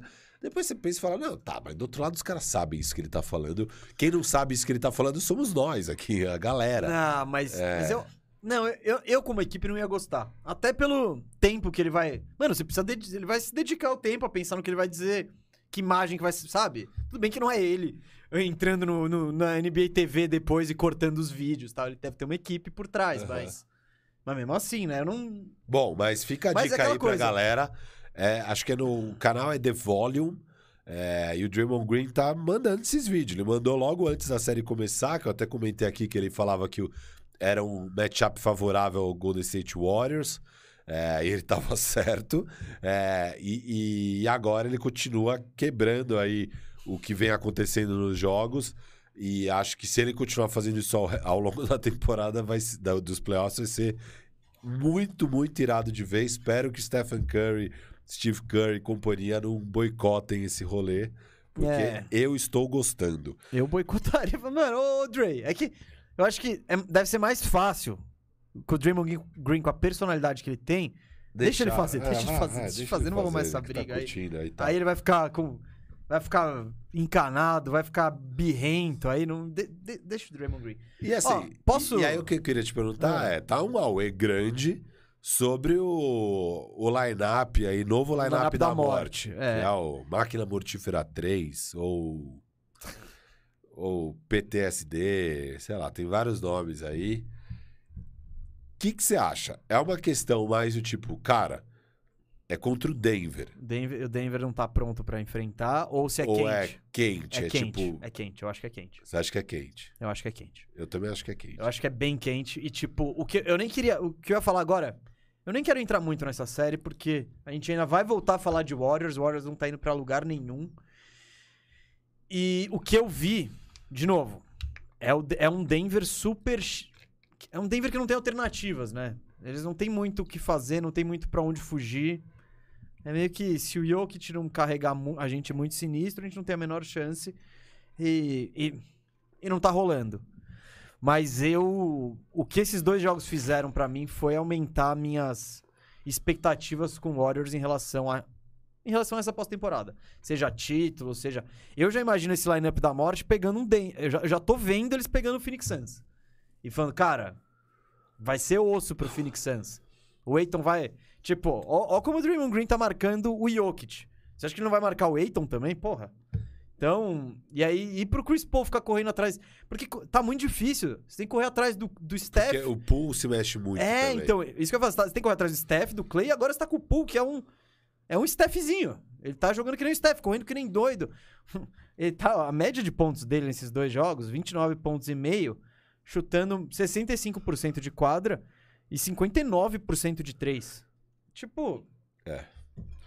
E o Curry tá com média de 25 pontos em 22 minutos, né? Então é, Eu diria que um pouco desses números absurdos. é, é- o, é é o Denver, Denver. não, lógico. Mas, esse line-up vai ser difícil pra todo time enfrentar. Não, eu, eu- eu- É isso, eu tô medindo, eu tô, tô descontando É, esse time que totalmente, né? Não é totalmente ruim, mas totalmente incompleto do Denver. Totalmente meio. Ficou faltando peças. Capenga, Capenga, capenga. boa palavra. Descontando isso, mas. Eu quero ver pra marcar esses caras, velho. Porque vai ser osso. E, e eles têm defesa, né? O Draymond Green. Então, é o Draymond Green e a defesa coletiva. Por mais que não tenha super defensores, Clay Thompson não é mais aquele cara de elite e tal. Mas eles têm um esquema muito forte liderado pelo Green, tanto de forma vocal como de por exemplo. Não quero me estender muito, Firo, mas você também tá com mais medo aí do Warriors do que se você fosse um adversário aí. É, não. Quando, antes de começar os playoffs, eu coloquei o Warriors como meu terceiro favorito ao título. E, e eu, e eu. E não é o terceiro de vários favoritos. Pra mim, tinham três candidatos mesmo ao título que eu acreditava. Depois eu até falei, cara, depois do Warriors, pra mim vem tipo, sei lá. Aí eu fico numa salada aqui entre Heat, Dallas, Bucks, sei lá.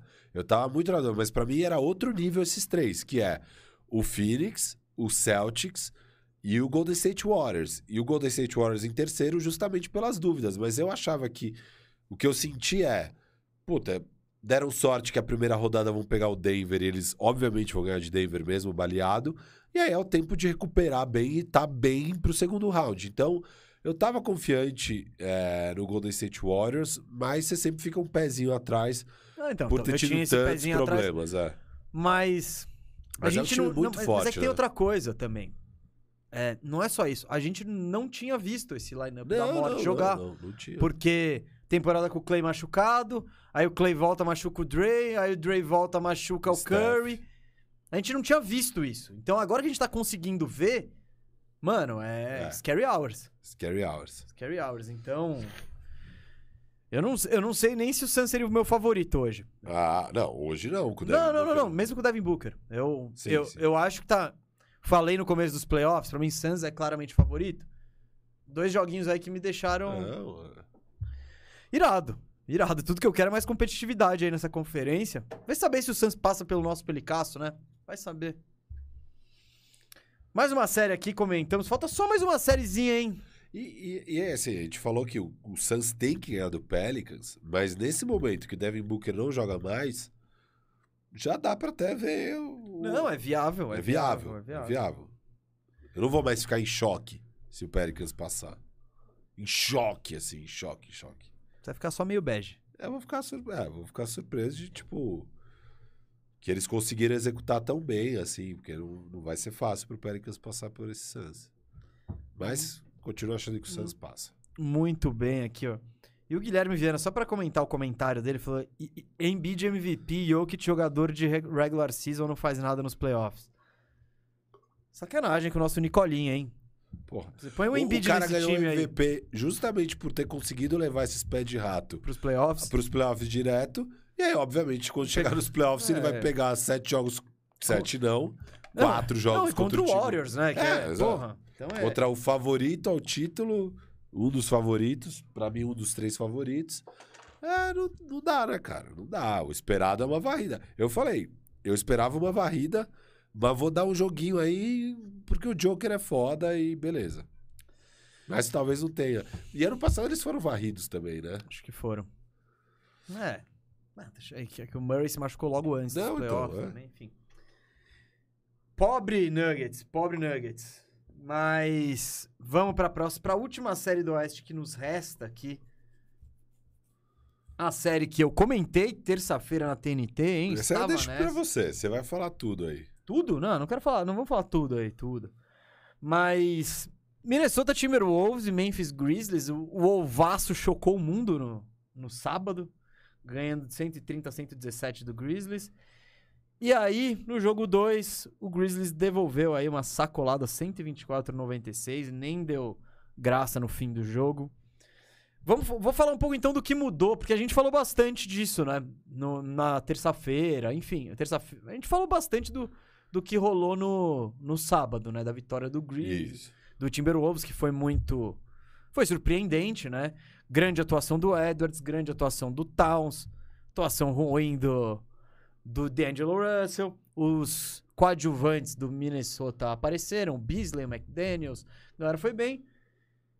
E eles ganharam do Grizzlies. Jogo 2 muda tudo, né? Muda tudo. E essa mudança vem logo no começo, né? É algo que eu tinha comentado no início da série, que eu queria ver, porque eu acho. Eu falei, essa série eu não gosto do matchup pro Steven Adams. Acho que ele vai ter dificuldade pra acompanhar o Towns, etc e tal. No primeiro jogo, Etc e towns. etc e tal. Gostei dessa, hein? Essa foi boa. Você tá aí prestando atenção, gostei, hein? Você tá, tá de olho. O. Me desconcentrou um pouco, mas eu vou voltar. Não, mas valeu a pena. Valeu, não, valeu, valeu, Valeu valeu. pena, não valeu estou te criticando, não. Não estou te Valeu. criticando. Então, no primeiro jogo, o Taylor Jenkins insiste um pouco mais que o Steven Adams. O Jaren Jackson Jr., problema de falta, faz cinco faltas, joga pouco. E o, e o Minnesota consegue tirar vantagem disso. O Towns jogou bem, o Edwards jogou super bem, melhor que ele e tal. No início, e eu, eu tinha falado dessa questão na prévia da série. Eu falei, meu, eu não, não sei como que o Steven Adams encaixa aí. Segundo jogo começa, Steven Adams faz duas faltas em três minutos, vai pro banco e não volta mais. Não volta mais. Aí entra Brandon Clark, Xavier Tillman. Pro segundo tempo, o, o- no segundo tempo, e quando, foi, que foi quando o Memphis, tipo, disparou na frente. Foi, foi do início do segundo tempo pra frente. Até lá tá uma diferença de 10, aí já, já não teve mais jogo. Taylor Jenkins volta com o time baixo, até emulando um pouco a escalação do Timberwolves, né? Com o Jaren Jackson de pivô e o Kyle Anderson na 4, né? Então 4 mais baixo. E isso foi um problemaço pro, pro, pro Timberwolves, né? O Timberwolves não encontrou respostas na partida. Todo mundo mal. D'Angelo Russell péssimo. Anthony Edwards também muito mal. Carl Towns péssimo, fazendo faltas idiotas, sabe? Das cinco faltas que ele fez, três foram infantis. Então, esse- isso no jogo do Towns é, é uma das coisas mais frustrantes, né? É tipo, são as reclamações, são as faltas bobas, são as. E do outro lado, dessa vez o Jaron Jackson Jr. não se meteu em problema de falta. Conseguiu se segurar. Foi muito importante, mais do que as estatísticas É. dizem, né? Então. O Anthony Edwards, cara, depois dos dois jogos dele, jogo de play-in e do primeiro jogo, o hype nele tava, mano. É o novo Jordan. É, ele- não segura. E é o que eu falo dele sempre, ele é muito irregular, Não, cara. muito. Muito irregular, muito. Tipo, que é normal, segundo Não, ano. nor- Lógico. normal, mas. Cara, ele, ele foi bater o primeiro lance livre dele com, no terceiro quarto. É, Um cara desse, ele tem que bater 10 lances livres todo jogo. Não, e esse é o problema do Timberwolves, de ter o seu franchise player sendo um moleque que tá no segundo ano. Isso é um problema. Ou o Towns, como você preferir. Ah, Não, no futuro ele vai ser o frente, mas hoje é o Towns. Mas, enfim. O ponto é, eu, eu, eu, eu- eu até falei na transmissão, eu tenho mais uma teoria. Acho que pro Minnesota Timberwolves ter chance, dois do Big Three tem que Isso, jogar bem. é dois, dois. porque essa é a vantagem que eles têm. Eles têm um Big Tree. E que dois vão bem, já. Daí Não, tem- já ajuda. Então, no jogo um, do outro lado não tem um Big Two, não tem nem Big Two. Ah, então, tem um Big One e vários. Isso, vários caras bons. vários caras bons. Então, esse jogo foi, foi terrível dos três, né? Nenhum deles. O Towns foi o único que teve aproveitamento, mas um volume muito baixo, problema de falta, jogou 28 minutos. Isso prejudicou o Towns na defesa, então ele tava tentando se segurar.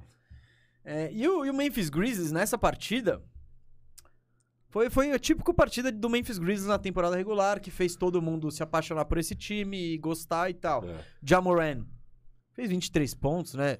Flertou com. Faltou um rebote pro triple-double. Ah, mas ele teve uma atuação ótima. Do tipo.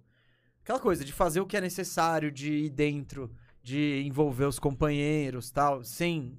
não- sem ser fominha, sem ser individualista, até porque o resto da galera tava jogando bem também. Então. eu- o que eu falei na transmissão, volto a dizer aqui perder pro Minnesota não tava de boa. Eles já roubaram o jogo em Memphis que eles tinham que roubar. O pior pro Minnesota foi a forma. Porque foi totalmente dominado, não teve resposta pra alternativa do, do Taylor Jenkins. E, e o Taylor Jenkins tem um elenco que permite a ele. E eu não sei se a gente vai ver muitos Steven Adams mais nessa série, sabe? E Não, tudo bem. Só que ele volta que na próxima se precisar. Essa é a questão Na de. próxima série, Ah, se precisar. Contra o. É, Warriors. não sei. Acho que é, dois, É. duas séries de. Quando que ele volta? Quando que ele volta? Só com o Sun se precisar? É. Então, mas o. A gente vê que isso acontece nos playoffs e é bom ter um time como o Memphis. E ter um cara com a personalidade. Do... Eu duvido que o Adams tá É, quebrando tá- cadeira tá e tal. felizão, É. Isso a gente viu, por exemplo, com o Thiago Splitter. Quando, quando o, Sun- o Spurs foi pra final com o Heat, né? Aquelas vezes, o Splitter teve, uma, teve importância muito grande nos playoffs. Inclusive nas séries contra o Grizzlies, que tinha aquele garrafão pesado com o Zach Randolph e com o Mark Gasol. Numa série dessa, você precisa muito do, do splitter. Na série contra o, com o Miami, com o Miami jogando só com o Chris Bosh de pivô, tudo espa- não era série pra ele. E o Popovich viu, pegou e mandou ele no banco. Playoff é assim, playoff é matchup. E quando você não encaixa no matchup, é, é banco. Então, é legal ter o elenco na mão. Gostei que o Jenkins não foi teimoso, que tem técnico que é teimoso. Ah, três minutos, segundo jogo, acabou. Acabou, é, você começou, você tá... E lá no Bandeja Bet, na terça-feira, antes do jogo, eu e o Mesa olhamos ali o over-under de rebote do Steven Adams. Tava na casa dos sete, sei lá. Gente olhou aquilo e falou under. Under porque ele vai, mal vai jogar. E não deu outra, né? Essa aí a gente acertou em cheio. A única, né? Mas deixa, deixa esse detalhe pra lá. Não precisava falar isso. Você quer falar mais alguma coisa dessa série? Não, Eu, não. eu amanhã. Porque é isso, né? Eu quero. O que vale ver?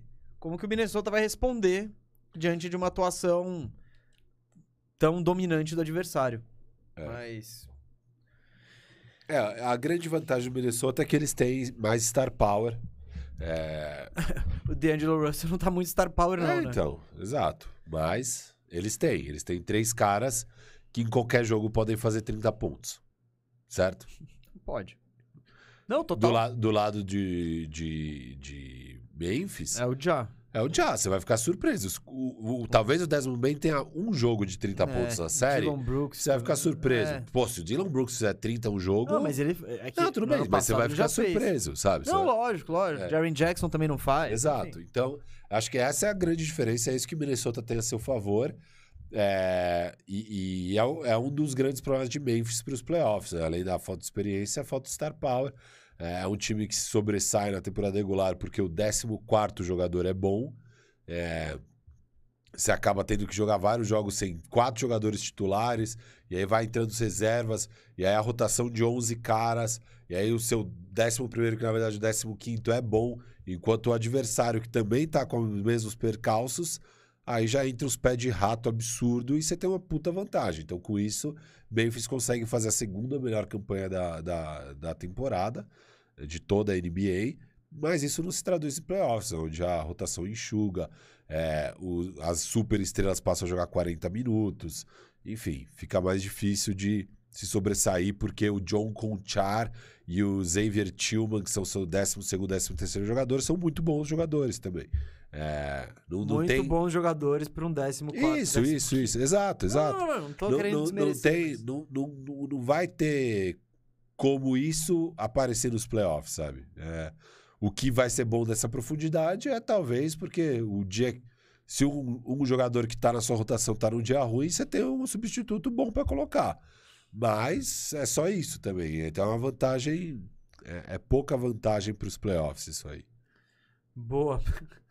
Vamos Tem ver uma o que vai mensagem rolar. aqui que eu achei engraçado, do Marcos Graco, falando: Nostradamus acerta nada, o negócio é o hoje BR. Eu tô procurando superchats aqui. Galera, eu vou. Agora. Tem um superchat aqui. Não, não, tô- calma, calma. Eu, eu tenho, eu, tenho, eu, tô na Ah. lista aqui. Fica, relaxa. Superchat, a gente vai ler agora, mas o que, que eu queria pedir? Encerramos aqui a Conferência Oeste, já estamos indo para o leste, tá? Mas daqui a pouco, nesse intervalo, vai ter o Momento Descomplica oferecido pelo Vinho 22. Então, manda sua dúvida, o que você quer saber, essa é a hora, que a gente tá de olho aqui e a gente precisa aí de, de uma perguntinha bacana pra te responder. Então, quebra o nosso galho que a gente quebra o seu, manda uma pergunta aí pro Momento Descomplica. Enquanto isso, eu vou aqui de superchat. Hoje a galera está frenética, frenética. Aqui, ó, o Natan Sobral falou, camisa top mesmo, onde você comprou? Essa camisa aqui tá com a narração do gol do Maradona contra a Inglaterra, né? Tipo, e é uma narração do Vitor Hugo Morales, né? Que é épica, todo mundo já É, claro. ouviu tal. É de uma marca que chama Camisa 14. É, é bem legal, assim. eu- É tipo um- umas camisas mais lado B de futebol, assim, é da hora. Eu comprei na feira do futebol que rolou lá no Pátio Metrô São Bento, hein? Na estação São Bento do metrô. Mas dá pra comprar pela internet. É uma camisa 14. Merchan gratuito, hein? Merchan gratuito. Depois eu vou mandar uma mensagem pro Carlos, que é o dono da camisa 14, pra ver se ele, né? Se, se- se recompensa esse merchan. Ah, mais superchat aqui, ó. Diego Funari. Anthony Edwards vem pra 42 pontos hoje. Jamoran quem? Então, Anthony Edwards pode vir e ele pode ir pra 12 também. É. Vamos ver. É... Sobre o Anthony... tudo bem. E tudo... Ah, 12 não, né? Não, não ah, o Kyrie fez falou. 10 pontos, velho. o Ent que tá no segundo ano. Você ficou feliz, né? Pô, o Ent que tá no segundo ano não pode? Pode, pô, pode. Não, pode. Cara, o Anthony Edwards, é, minha questão com ele é: de- eu quero 10 lances livres por partida. É, lógico, lógico. Não, ele não tem desculpa. Porque ele, eu acho que ele fica muito cômodo arremessando de 3. E eu não quero ver. Não é a especialidade dele. Que é- o que, que ele tem de absolutamente único? Essa explosão e esse físico dele. Ele é um Lebronzinho, quase. Tipo, de- no sentido de botar. De quando eu vou entrar, ninguém vai me parar. Então. 10 lances livres por jogo, Ed. Ent, é o que eu tô te pedindo aqui, ó. Tô pedindo Ó, pra você. Desafio do mesa. Desafio do mesa. Ah, Então, jogo totalmente possível. De, é, Ent 42. Mas você tá seguro assim? Entra na KTO e lança essa braba, É hein? verdade. Você vai, você vai, você vai ficar. Ali dá pra um você troco. colocar, porque o over-under dele deve estar nos 28, por aí. Você descer, você coloca o quanto você quer ali. Então, se você for colocar que ele vai fazer 40 a mais, Vai ter Vai- um retorno vai ter um brutal. retorno bom. Vai ter um retorno bom. Pelo menos umas quatro vezes vai estar. Será que Mais, não? hein? Não, pelo menos. É. Acho. né? Eu não, É. não sou eu que faço as odds, então não sei. O Jonathan. Eita, calma aí. pera- aqui, Jonathan ó. Jonathan Silva. Silva. Qual a chance de desmanche no Celtics com uma derrota?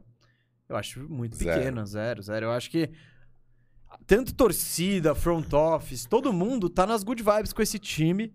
Se perder, claro, de- existem derrotas e derrotas, mas eu acho que é meio que aceitável. É, mas eu acho que a chance é nenhuma. Tipo, desmanche. Desmanche seria se livrar do Big Three, que é o. Brown, Tatum e Smart. acho. Hoje é o Big Three. É, que tem o Ah, Lord. Você tá falando o- defensor do ano. então- então vamos falar de É. responsa aí, né? Não tô. Tem o tal do Horford que tá com uma Não. médiazinha de 20, 10. O elenco inteiro é bom. É. Tá? Mas eu não. eu- mas eu acho que desmanche. Tipo, você acha que seria traumático trocar o Horford? Eu acho que é compreensível. Trau- tipo, trauma... se trocar o Smart, você, fica chocado, né? Então é. Eu acho que nenhuma, Jonathan. Pode, se você é torcedor do Celtics, pode ficar tranquilo aí que seu time no ano que vem vai ser muito próximo disso. E agora, o Alan Melo da Cruz. Sim, valeu pela contribuição, todo mundo, hein? Senhores, a pedido do Clayson, poderiam comentar sobre a possibilidade dos Bucks terem draftado o Embiid em 2014, mas foram de Jabari. Grande abraço. O Embiid, ele era pra ser a primeira escolha do draft. Né? Então isso é porque foi Wiggins, Jabari Parker, Joel Embiid. A questão do, do Embiid era física. Ele perdeu, ele tinha um problema no pé, quebrado e tal. Ele perdeu as duas primeiras temporadas. Então, isso assustou. Eu, eu não vou ser nenhum gênio aqui falando que seria melhor se eles tivessem pego o Embiid no lugar de Jabari Parker. Mas é o só Jabari pra... era um puta prospect, né, também.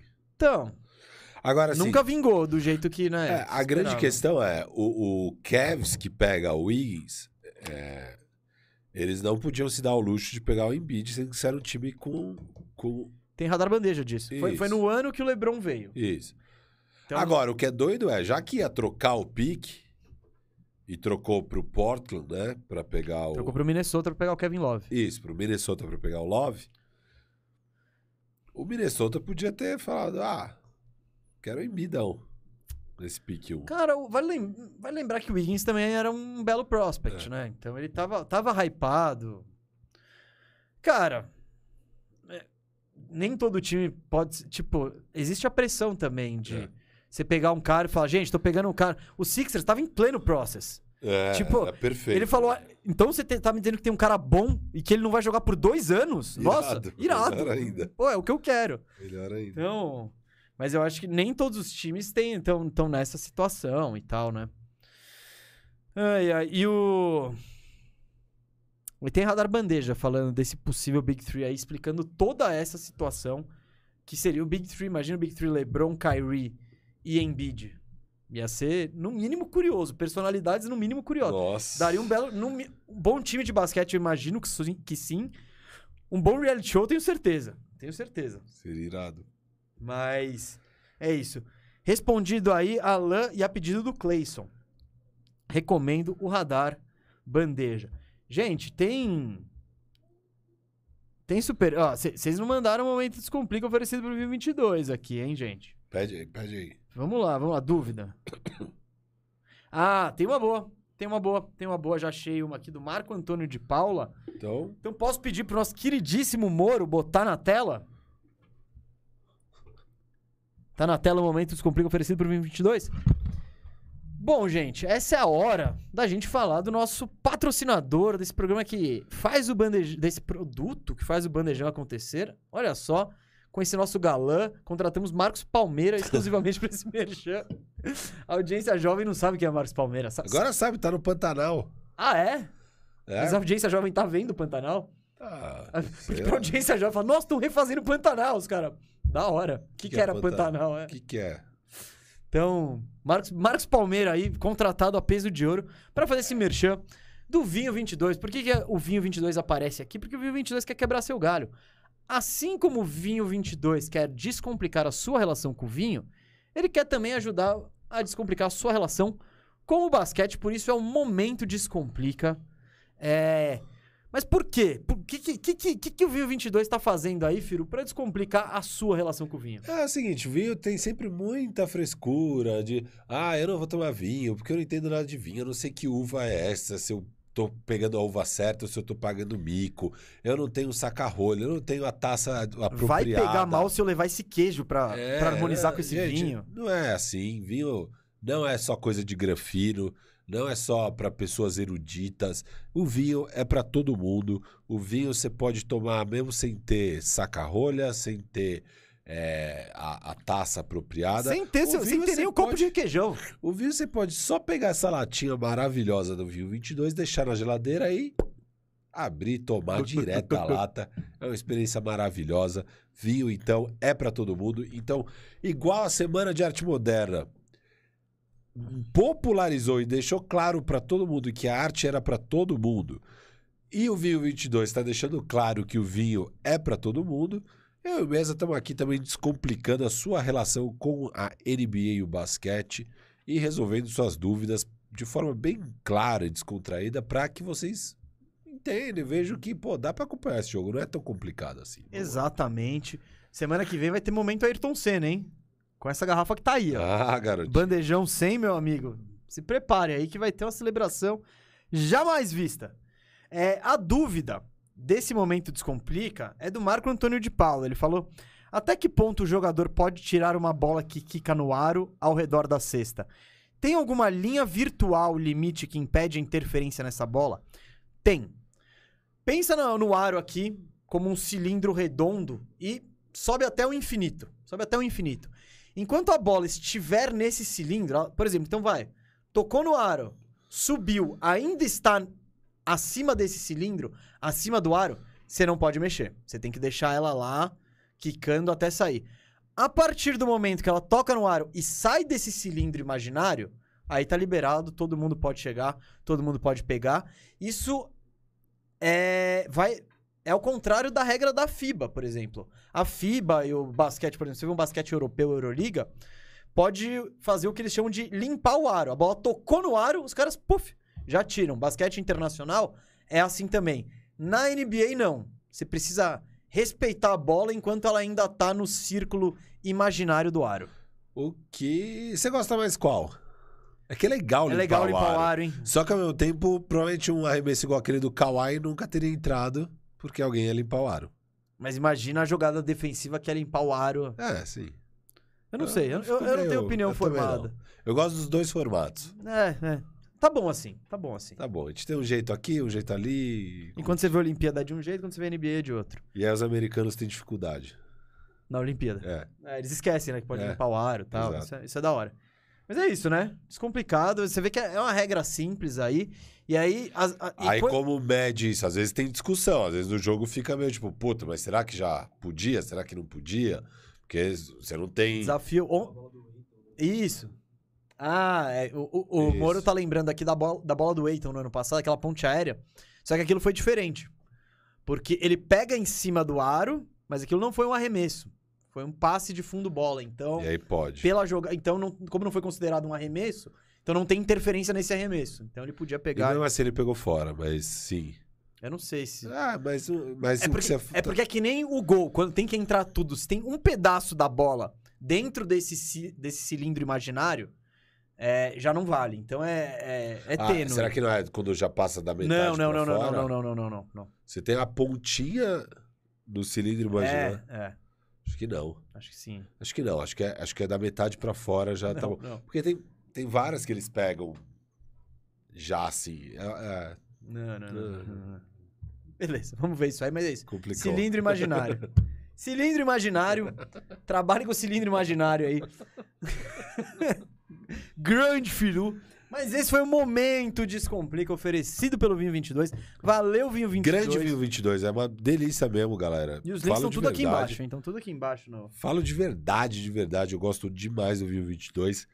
Já tô até pensando aqui, sabe? Sou o, o... É feriado, hein?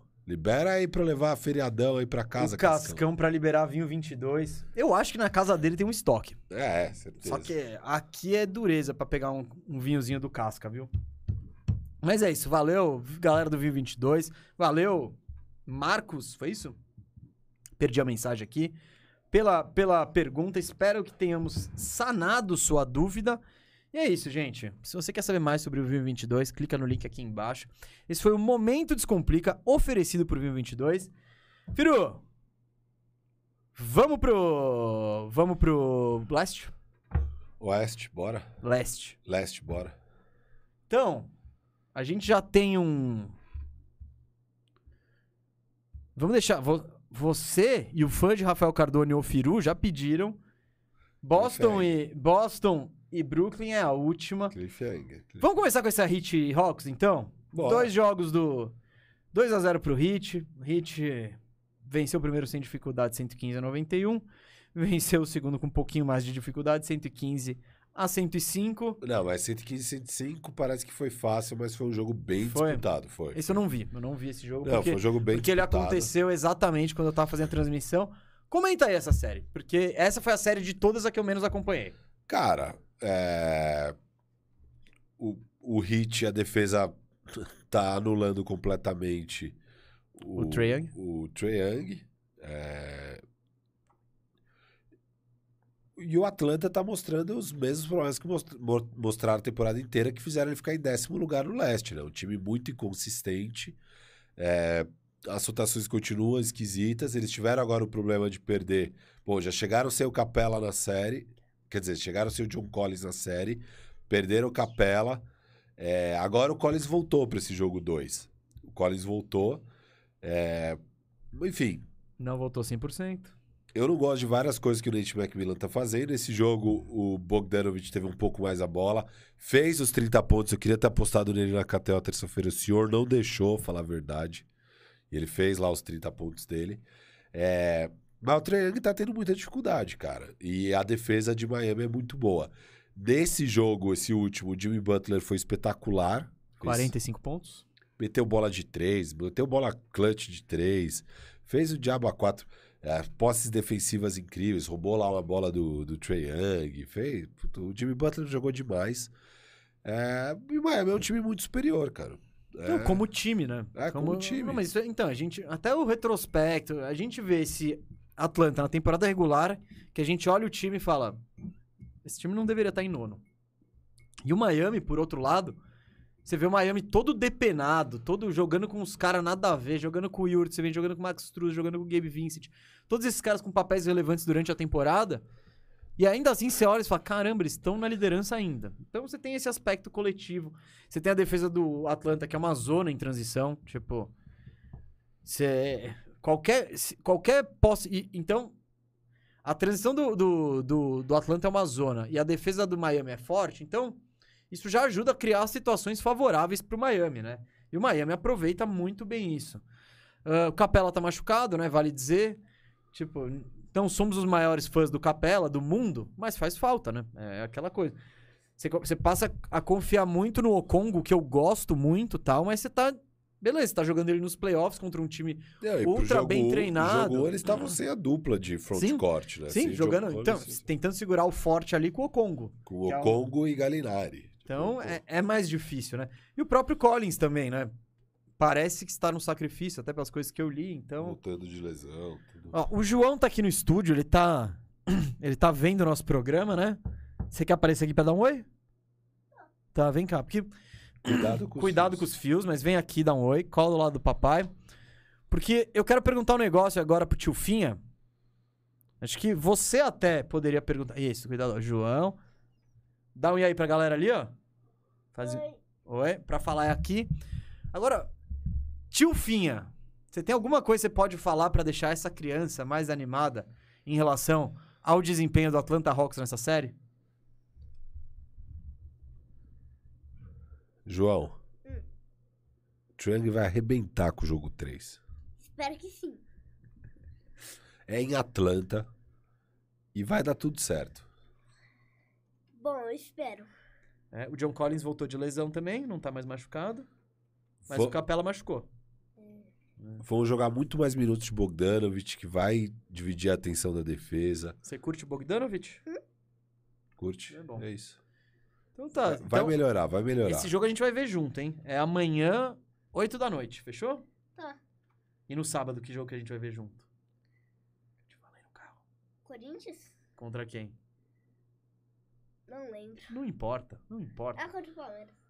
É sábado? Em Barueri. Eu sei que é em Barueri, mas Porque eu achei... vocês foram despejados novamente. É, eu queria ir nesse jogo, mas em Barueri... Vai pra Barueri, cara. É, É fácil. acho que não, Transporte tranquilo. Você vai de Não vai transporte rolar. público, né? não vai rolar. Então, é isso, filho. Você quer falar mais alguma coisa? É sábado que horas? Preciso descobrir. Tá, depois a gente vê isso. É, mas é importante, é importante. Sábado é aniversário da minha irmã. Hoje é aniversário da minha irmã. Então, Parabéns, Bé. Parabéns, Bé. Manda parabéns pro Tia Bé. Parabéns. Olha, olha pra câmera ali. Olha pra aquela câmera ali. E fala, parabéns, Tia Bé, muito felicidade. Manda um recado especial. Parabéns, Tia Bé. Esse é o recado especial? Sim. Dá um beijo aqui.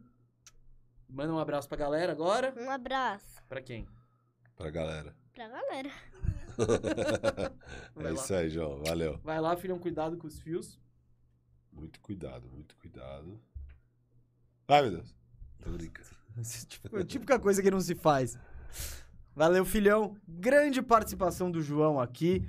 O Firu, então, já animou. Ali, a Astral tá lá no Tá lá alto. no alto, tá lá no alto. Minha prima, eu quero mandar um salve. Mariana, Mari Mimian, tá aí. Se mudou pra Atlanta faz uns três meses. Família tá contemplando a ideia de ir, os ingressos estão caros. Eu falei, vai, mano. A atmosfera de playoffs vai ser imperdível.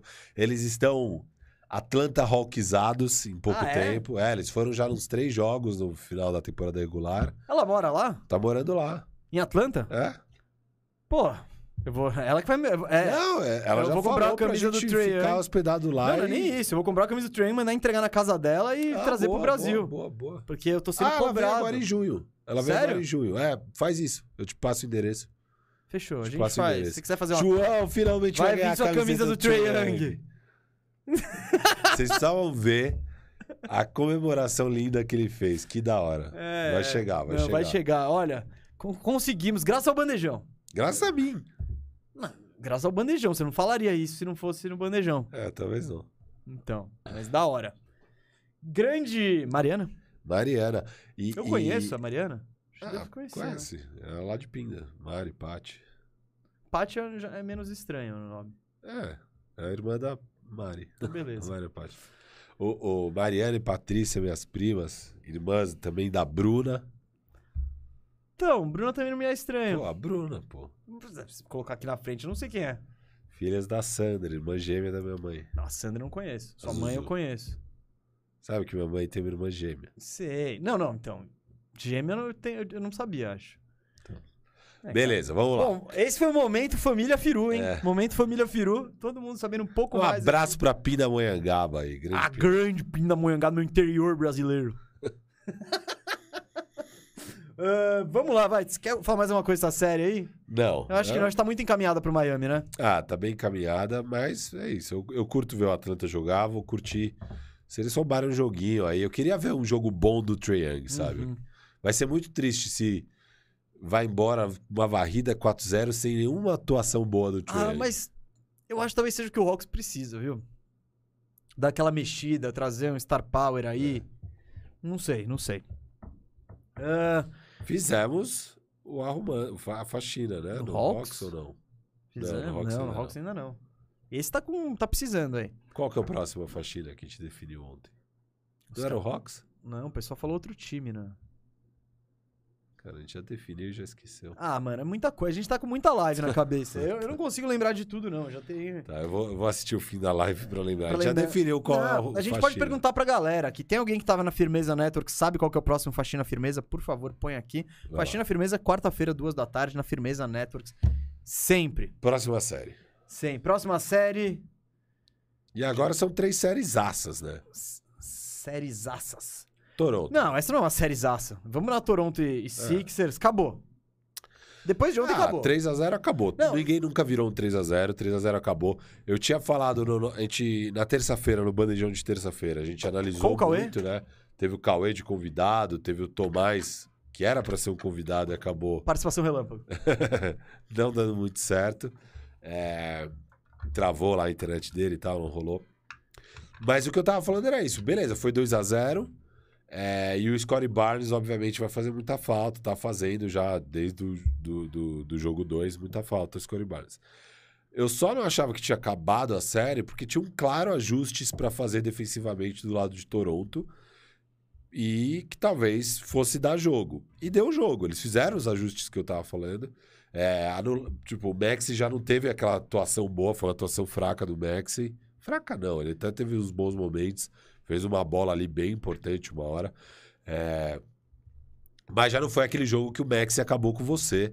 É, eles conseguiram, então, tirar um pouco o Maxi do jogo sem deixar também o Embiid arrebentar. A defesa funcionou muito bem, eles meteram umas marcações em zona em vários momentos. Fizeram os ajustes que precisavam e deu o jogo. Só que é isso, cara. Vocês tomaram dois pau. Então, os dois primeiros jogos não teve duelo, foram dois paus. Aí o primeiro jogo que tem duelo é 50-50 e vocês perderam. Agora já era, 3-0. Acabou. 3-0 acabou. Era o jogo que eles podiam ter Então, ganhado, esse é o claramente. ponto. Esse é o ponto. A situação. Eu acho que vai ser difícil o Toronto ter uma situação mais favorável pra vencer uma partida do que essa. Você tinha o Max apagado, Eu nem o. Harden com. Ah, com. Sem o Barnes, sim. Eu Acho que dá pra ter um jogo igualzinho, o jogo Não, 4. Tá, que- pode ter, mas então, tudo aconteceu como o Toronto gostaria. Maxey não tava chutando aque- aque- aquele absurdo, Harden com problema de falta. O Embiid terminou o jogo com 33 pontos, 13 rebotes, mas foi um jogo que teve prorrogação e tal, então não é aquele Embiid Não, não. absurdo. Então, você tava no jogo, você conseguiu parar, dificultar a vida de todos os caras. Beleza. E o Toronto teve as chances de ganhar. Esse é, esse é o ponto. No, no finalzinho do tempo normal, eles têm dois lances livres com a Chu, ele perde os dois. É. E na prorrogação, quem que chuta dois é o, é o, é Anunobi. É. Antes do Embiid matar aquela bola com menos de um segundo, que você deve ter visto aí, se se você segue qualquer perfil ligado à NBA, você viu essa bola do Embiid absurda, que foi a bola da vitória. Mas o Anunobi, ele vai pra linha do lance livre antes desse ataque, com dois lances livres, ele acerta um de dois, Empata. e deixa o jogo empatado. Eu acho que tem uma grande diferença nesse ataque. Foi a mesma coisa do, do- do último ataque do tempo inicial. Você ataca sem, sem pressão. Se Se acertar, perder, ótimo, se perder, uma prorrogação. beleza. Então, aquele arremesso do Embiid, eu acho que é mais tranquilo de se fazer. E que pane defensiva do, Bizarro. do Toronto. Não, porque eles vão pro ataque é, e a defesa está bem, né? E o Atu- eles quase estouram o relógio, só que eles deram a sorte ainda conseguir pedir o tempo, faltando 0.9. Doc, ó o Filipão aí. Filipão pediu foi o tempo, ligeiro. foi bem. Porque ali ia ser um turnover e aí eles ainda ter uns 4 segundos para fazer. 3 Dois segundos. segundos, é. olha lá. Não, era 3 segundos, se, se não perde o tempo, eu acho. É, é talvez 2,5. Mas enfim, dá pra ainda ganhar o jogo, o Toronto. Aí o Doc pede o tempo e voltando do tempo, um desastre de marcação, né? Não, eu acho que foi até o que o comentarista lá tava falando. Você tinha que botar, você tem que botar um cara gigante no inbound pra ele não, tem, não fazer um inbound. Aí você vê o, o que o Toronto fez. O Toronto põe ninguém. O Van Fleet, é. Ninguém. Então, E ainda com 5 contra 4, eles conseguem dar esse, essa pane defensiva absurda, que é um passe simples pro Embiid sozinho chutar de 3. Isso eu achei muito pouco característico do Foi. Toronto. Então Não, eu acho que o Toronto perdeu esse jogo. defensivamente. Sim, ele perdeu esse jogo em detalhezinhos, tá ligado? Que não. Playoff, você não, você não pode. Você não, você não pode dar essa margem pra azar, ainda mais quando você tá enfrentando um time como o Sixers, que teoricamente tem mais talento que você, tem mais, tem mais talento que você, tem mais star power, então. Moiou. É, e, fala- e falando em Star Power, é, é até injusto que um cara do tamanho do Embiid consiga fazer as coisas que o Embiid faz, né? É- é- ele, ele se tornou esse jogador que é isso. O ano passado já brigou para ser MVP, esse ano foi um dos favoritos a ser MVP. E é surreal que esse cara faz em quadra, assim. É, é- é- é- o controle de bola que ele já tem hoje em dia. Ele mete step back tree. Não, não, ele a- tem um repertório absurdo. O É. repertório é muito Não, forte. e o que eu acho cara. mais. Não o mais foda do Embiid. É o lance livre. É. Tipo. te- geralmente o grandão, esses grandões, você fala, puta. O na- adversário na faz pior- falta é, como estratégia. Exato. Pô, pelo menos qualquer coisa, dá uma porrada nesse cara ele vai bater lance livre. O, Embiid, você caça a é, falta. ele fala irado, você vai me botar lá, eu chuto 85%. Não, e ele ativamente caça falta, né? Tem aquela bola que o Anunobi fica muito frustrado na defesa. É um mismatch, mas tá o Anunobi marcando o Embiid. O Anunobi vai tentar o melhor que ele pode ali.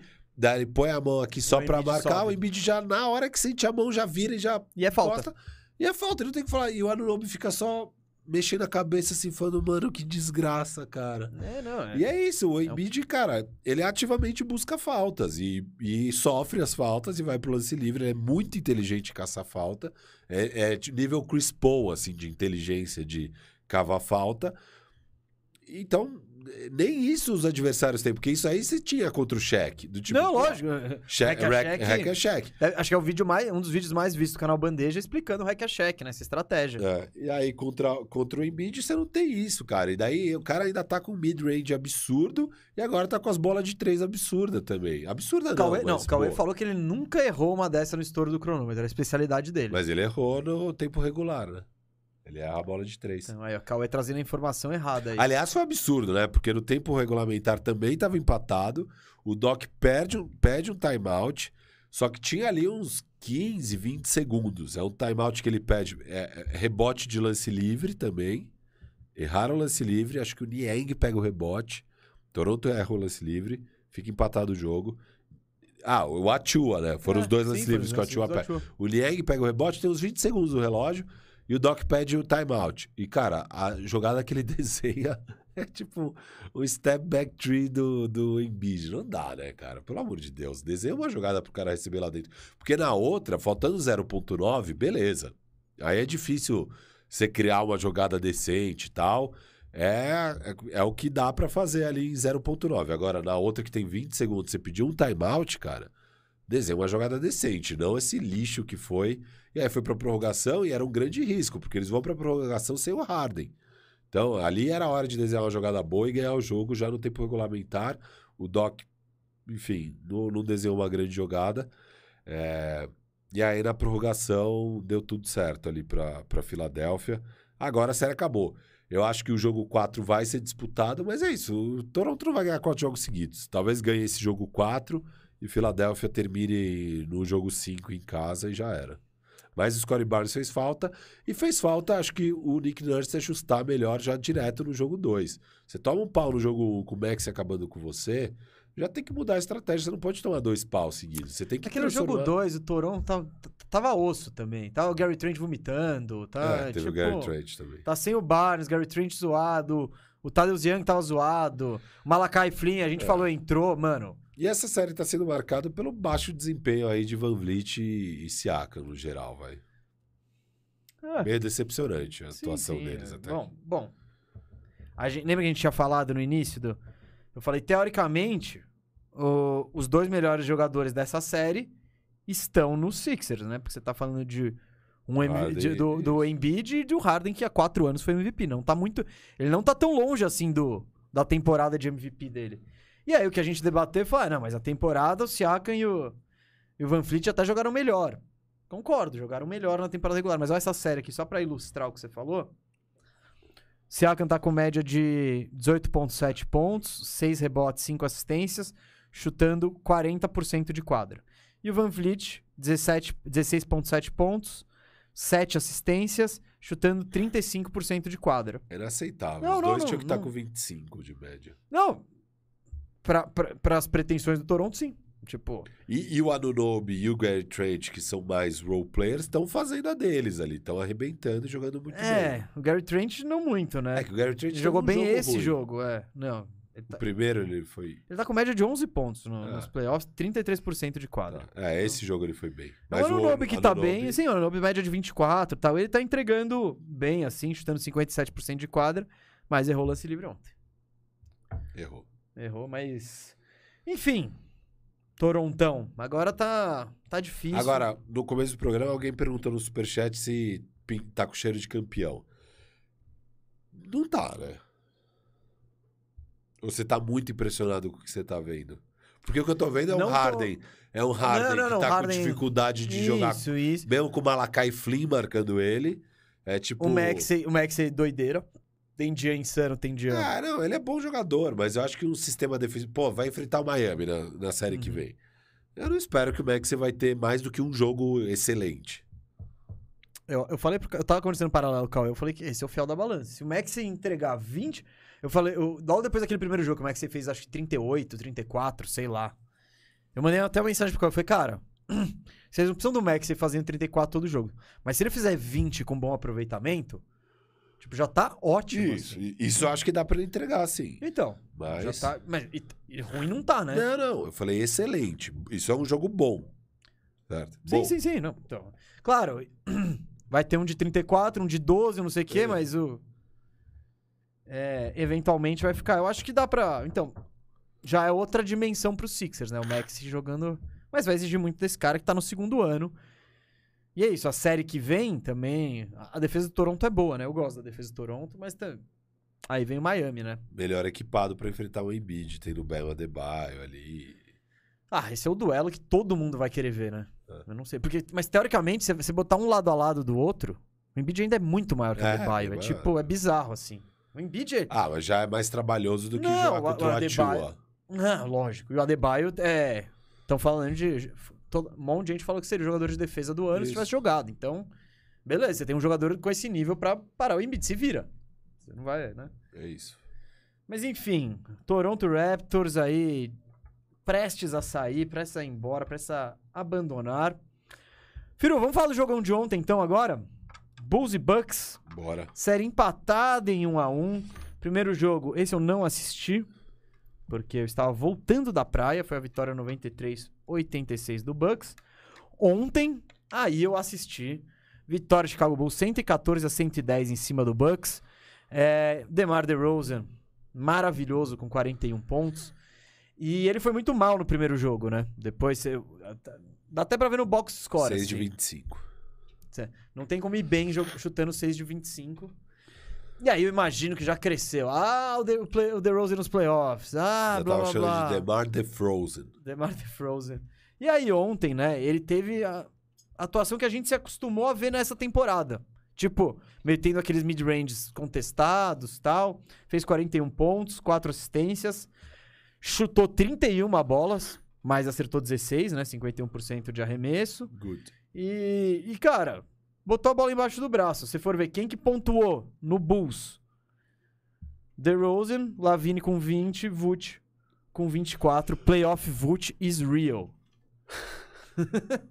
56%, 3 rebotes. Mas é isso. o- mas foi o DeRozan que carregou esse fardo aí ofensivamente. Vale citar e não daria pra não fazer isso. A grande atuação do Caruso. O Caruso jogou muito. 9 pontos, 10 assistências e o maior plus-minus da partida. Então, é, plus-minus nem sempre é um indicativo fiel de quem foi, né? Às vezes tem coincidências. Tem coincidências tal. Tem um cara que é muito bom e aí, como ele é muito bom, ele é colocado com os reservas e, enfim, precisa carregar um time abaixo. Mas eu acho que nesse jogo, assim, o plus-minus tá Tá, muito adequado. Porque o Caruso, é aquela coisa. 3 de 8 de quadra, 3 de 7 de 3. Mas o papel defensivo, e principalmente, o defensivo você já espera. Eu gostei muito do papel dele de organização. Ele organizou muito bem o time. A gente falou disso no, no- Agora trazendo faxina firmeza que a gente fez ontem. que, que a gente fez no Faxina Firmeza? Não fomos muito ousados. A gente trocou o Lonzo Ball pelo um pacotão do Clippers com Marcus Morris, Terrence Mann e Brandon Boston. E eu assistindo esse, esse jogo ou, ontem. Ou do Wizards com Kuzma e. Ou Kuzma e Kispert. Kispert. Então, foram os dois, os dois pacotes reais que a gente achou que daria pra fazer que os outros times aceitariam. Vendo o jogo de ontem, eu fiquei muito mais, como eu posso dizer, seguro com o caminho que a gente tomou. Porque eu vi o Caruso com esse papel de arma. eu- o meu porém com o Caruso. Na defesa eu sabia que ele segura a onda. E no ataque, putz, será que a gente perderia muito sem o Lonzo e tal? Cara, eu gostei muito da atuação do Caruso como distribuidor e como organizador. Ele não é, brilh- ele não é o Chris Paul e tal, mas, mano, o cara é inteligente. QI Ele é de muito basquete. inteligente, Ele tem um puta QI de basquete. É, cara. e aí, o que que. E aí eu pensei, putz, esse time, sem ter que botar o Derrick Jones, sem ter que botar o Javonte Green, dando menos minutos aí pro Patrick Williams, sem ter que contar absurdamente com ele, tendo um Marcus Morris, tendo um Terry. Eu acho que esse time ficaria muito perigoso, cara. Então, eu gostei do nosso caminho. Depois do jogo de ontem, eu gostei ainda mais do nosso caminho. E, cara, É que legal pra, fazer, série. né? É o que É, pra é. fazer. E legal pra série. Foi, foi, foi muito bom e exaltando aqui o nosso querido Ademar, né? Foi. É, quando, quando acabou o primeiro jogo, eu lembro que muitos torcedores do Bulls nas redes e tal estavam frustrados porque com a sensação de que, puta, a gente deixou escapar a nossa única chance, sabe? A gente teve a grande chance nesse jogo 1 e deixamos escapar e provavelmente não vamos ter de novo porque o Bucks é muito forte. E eu discordei, assim, porque eu, eu vi e aí eu até fiz essa análise, fiz um corte, soltei nas redes e tal, no, no, no YouTube, tem lá. Porque o jogo 1 é, é, tiveram problemas do lado do, do, do Bulls e mesmo assim teve um jogo disputado até o fim. Foi decidido no, nos minutos, no minuto final ali. Mas o Demar numa atuação horrível, o Demar que é o melhor jogador chutando 6 de 25, o Vucevic chutando 2 de 10 da- do, do perímetro, o, o Lavine também chutando 2 de 10 do perímetro, enfim. Vários problemas. E, e as coisas que deram certo, eu acho que era totalmente repetível, porque, ah, tiveram muitos turnovers lá de, de é, do lado do Bucks. Sim, mas olha a pressão que o Caruso e o, Pat, e o Patrick Williams, etc., colocam nessa, nessa galera. Eu acho que isso dá pra replicar, dá pra ter de novo. Ah, aproveitamento baixo do arremesso do Bucks. Eu acho replicável, com o tanto de pressão que tem nessa defesa de perímetro. Então, as coisas que deram certo pro Bulls, eu acho que eram replicáveis. E as coisas que deram errado pro Bulls, eu achei que eram umas aberrações, que não vai acontecer de novo. O Demar chutar 6 de 25. Então eu tava animado, assim. Eu falei, cara, eu acho que temos uma série. Eu acho que do que eu vi do jogo 1, eu, falei, eu saí pensando, pô, tem série. A gente achava antes que não teria. E o meu grande argumento para falar que não teria série antes é que sem o Lonzo, a defesa, os números defensivos do Bulls é de pior da liga. Mas o que eu reparei depois é que, ao mesmo tempo, também o Lonzo perdeu muitos jogos Nós perdeu o jogo com todo que mundo. o Caruso também perdeu Não, e é que, que o Caruso, lá- perdeu. é, tal. exato. Então não dá só pra pegar. Ah, porque os jogos que o Lonzo jogou, todo mundo jogou. Porque ele é o cara que mais perdeu jogos aí. Então ele, ele jogou muitos jogos com o time titular, que foi aquele começo de temporada com o time brilhando. Então, óbvio que o defensive rating com o Lonzo vai ser muito alto. E sem ele, não é só sem ele, é sem vários caras. E considerando que agora tá todo mundo aí, tá o Patrick Williams e tá o Caruso, o, o- a defesa do Bulls não é tão ruim quanto os números estavam indicando, os números que eu trouxe na prévia. E, e esse era o meu grande argumento para. Que eu falei, cara, um time com esses números defensivos não tem como sobreviver nos playoffs. Mas, na verdade, aqueles números não são é, a tradução real do que que é esse time sem o Lonzo. E estamos vendo o que que é esse time sem o Lonzo, mas com o Caruso, com o Patrick Williams. E, cara, eles conseguem dar trabalho no lado defensivo da quadra. É, então, para mim, sem dúvida, depois daquele jogo 1, ficou claro que temos uma série. Eu não acho que o Bucks está nesse patamar que muita gente acha que ele tá, de dominância no leste. Eu acho que ele é um time forte, é um, um dos melhores do leste, mas tem série. Eu ainda acho que o Bucks. Eu achava que o Bucks passaria. Agora tem a questão do Middleton, que é o grande. O grande questão agora dessa série, essa infelicidade que foi a lesão, lesão do Middleton no joelho esquerdo. É, e deve ficar fora do resto da série, né? MCL sprain. É tipo uma torção no ligamento, assim. Não É. deve ter. Vamos ver, vamos ver. Hoje eu tava procurei notícias aqui. O Middleton, a questão é. Vai, eles vão fazer hoje a ressonância magnética, né? E aí você vai sab- poder saber qual que é a dimensão dessa lesão Ah. no ligamento. Mais lesão no ligamento do joelho. É, eu imagino que ele não volte essa série. É. Não, não sei. Eu acho que. Não, lembra do Yannis? que Voltou em uma semana no passado? Não, não, não, não. Build different. Não, eu sei, eu sei. Vamos, vou esperar, mas sim, é, o, o desânimo, né, é, em relação ao Bucks. Quando o jogo tava rolando no Bucks, eu fiquei, eu fiquei com aquela impressão, né? E vale falar que o Bob Porres também se machucou. Então, tipo, essa vitória do Bulls também vem num Bucks sem dois titulares, né? Sem dois dos caras que jogam, desde dois dos cinco que tem mais minutos de média. Provavelmente o Porres talvez seja até o quarto. É, o Porres é titular agora que tem o Brook Lopes, né? Mas... Tá, mas foi o ano É. inteiro e eu acho que em minutagem, talvez Não, ele não, seja o Sim, porque o Lopes top não 5, jogou. é. Então. Então, essa vitória. Falar um pouco do jogo de ontem, né? O Bulls ele volta, ele, ele volta do intervalo com uma vantagem legal.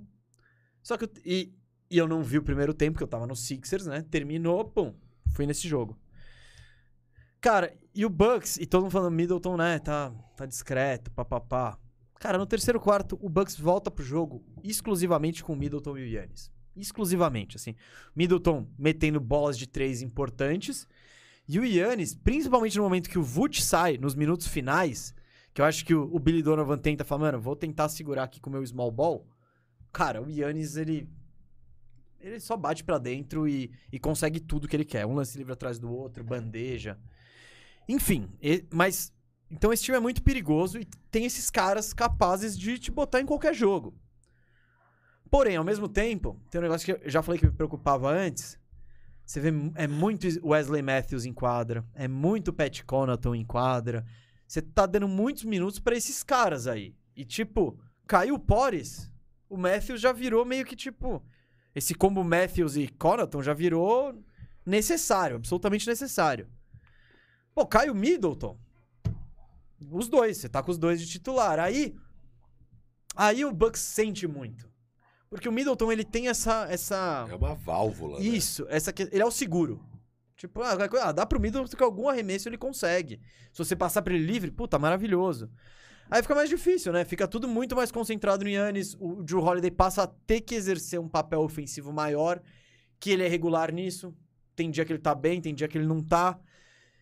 Enfim, é, a gente já tinha até questionado isso. Foi uma das coisas que eu trouxe do. Que eu trouxe, que eu, que eu destaquei e tal, que me- do que me preocupava em relação ao Bucks. Essa profundidade de elenco. Cara, com lesão, essa lesão do Middleton é um problemaço, assim, um problemaço. Ah, perder o segundo melhor jogador é um problema pra É. qualquer equipe. Não, lógico. Tipo, o Memphis sobrevive melhor sem o seu melhor Ah, jogador. sim, porque Porque o segundo é- então, não é uma super estrela. O Middleton, ele traz coisas tão complementares ao Yannis. Eu acho que talvez seja melhor você perder o Drew Holiday do que você perder o Middleton. Porque, beleza, na defesa, você- mano, o Yannis, né, nessa, nesse final terceiro quarto, ele teve uma sequência, ele deu dois tocos seguidos, assim, dois ataques diferentes, contestando. Então, você perdeu o Drew Holiday, você vai perder um pouco de defesa, mas o, o Yannis talvez compense. Perder o Middleton é muito ruim, porque ele é o seu melhor chutador, ele é o seu melhor marcador de perímetro, marcador tipo cestinha de perímetro. Enfim, e, e daí você vai contar com quem? É Wesley Matthews, Grayson Allen, Pat Connaughton, todos caras irregulares que, enfim, não estão provados, é. Ah, e sabem É um arremessar, mano. Não sabem criar o próprio arremesso. Sabe, e tem dia que não vai estar metendo bola, É. tá ligado? Então, não é nem aquela certeza do dia que você tem o cara. Se você acertar ele livre, ele vai meter. Então. Tipo, é complicado, é complicado. Você viu ontem o, o Wesley Matthews até se esforçou, mas, cara, ele não, não vai parar o DeRozan. Nunca. Tipo. Então. Cara, complicado, viu? É, essa lesão do, do Middleton pode ser determinante aí. Bulls já é favorito, Não. tem- enquanto tem o Yannis, não. O que esse cara faz é. mas estamos caminhando para um jogo 7, você acha? Sem, sem o Yannis, sim. Sem Sem, o o, sem o Middleton, sim. Ué, talvez Bulls feche antes. Não, não dá pra saber, mas... Aquela coisa. Eu ainda tô com o Yannis. E como a gente já vai falar de Duran daqui a pouco... Com o que eu vi do Duran, talvez o Yannis seja o melhor do mundo indiscutível agora. Porque ele é muito... É que pra mim é loucura achar que o Kevin Durant era o melhor do mundo. Não é loucura. Não é, não. Ele não demonstrou nada que fizesse. Como não? Você não, você não viu os playoffs do ano passado, por exemplo? Vi. Então, falando em carregar time, porra, ele quase eliminou o campeão. Sim, mas uma série que ele jogou muito bem, sem dúvida. Então, É, Mas. Pronto. pô, pronto? Não, Foi pronto, foi tudo que ele fez na não, vida. porque, pô, eu também vi uma série que o Luca fez coisas absurdas. Eu também vi uma série. Mas ele eliminou o campeão quase absurdas. sozinho? Então, é- é- esse é o ponto. Ele quase. Ele, ele, ele efetivamente sozinho quase eliminou o campeão. Porra, eu. Fazer isso eu não vejo esses Eu outros acho que caras exageram fazendo. demais, Não, assim, não. de falar, ah, o Duran é o melhor. Não, o Duran tá nesse nível dos seis melhores e tal, mas ele nunca esteve, pra mim, Uhum. Não, à frente desses caras. Assim. Ah, acho que em relação ao Yannis Não, é não, e não é nem, um- e não é nem uma porrada nele, mas assim, porra, o cara acabou de voltar de duas lesões muito foda, mal ficou em quadra nesses dois anos que ele joga, ele ficou um ano inteiro fora, nesses dois anos perdeu uma cacetada de jogos. Cara, normal ele não ser o melhor, sabe? Dis- Indiscutivelmente. Eu acho meio doido alguém achar que ele é indiscutivelmente o melhor. Mas ninguém fala indiscutivelmente. Ah, lá, lá falo. Ah, indiscutível. Não, porque você tem sempre. É. Cara, querendo ou não, o Yannis você não pode. É o que eu falei, ele é o melhor jogador ataque e defesa, é ele. Você pega o combo ali, overall, é ele. É que o Duran, ele teoricamente tem esse potencial de fazer cesta de absolutamente todos os lugares. E agora a gente vai falar do que está acontecendo, Tá da thumb, do assunto que você quer ouvir. Por quê? Boston Celtics abriu 2 a 0 na série.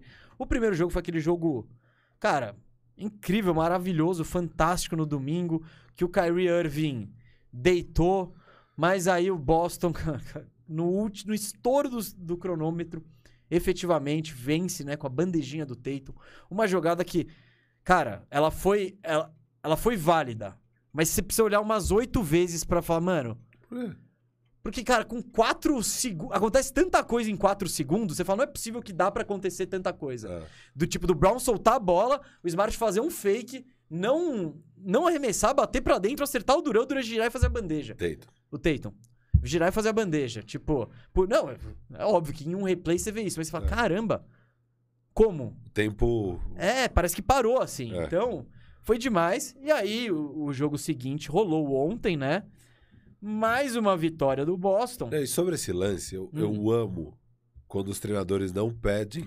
Eu falei, eu tava vendo o jogo, eu falei na hora, não pede tempo. Não pede tempo. Lógico, a defesa tá toda desarrumada dos caras. Não, e você tá com o Kyrie, você tá com. Eu não lembro quem tá, É, mas devia senão ter você- Seth Curry, devia Isso. ter Perry Você Mills. pede tempo, do nada vai vir O uns. Bruce Brown, É, o os- Claxton. Exato. Não, eu, eu gostei. Na hora do jogo eu falei exatamente isso, sem tempo. E aí. E aí, pô, parecia que não ia dar tempo, mas deu tempo. Então foi, foi, foi uma bela execução do Boston. E ontem o Boston Celtics também ganhou 114 a 107. É. Numa noite que não tem como destacar outras, outra coisa. Não, não tem. A não... Bom, tem duas coisas. O Irving. O Irving e Duran. O Duran fez 27 pontos, show, mas 4 de 17 de quadra, é, aproveitamento de 23%. Esse é aproveitamento naipe nosso. E no segundo tempo, ele tentou 10 arremessos, errou todos e ainda cometeu 4 turnovers.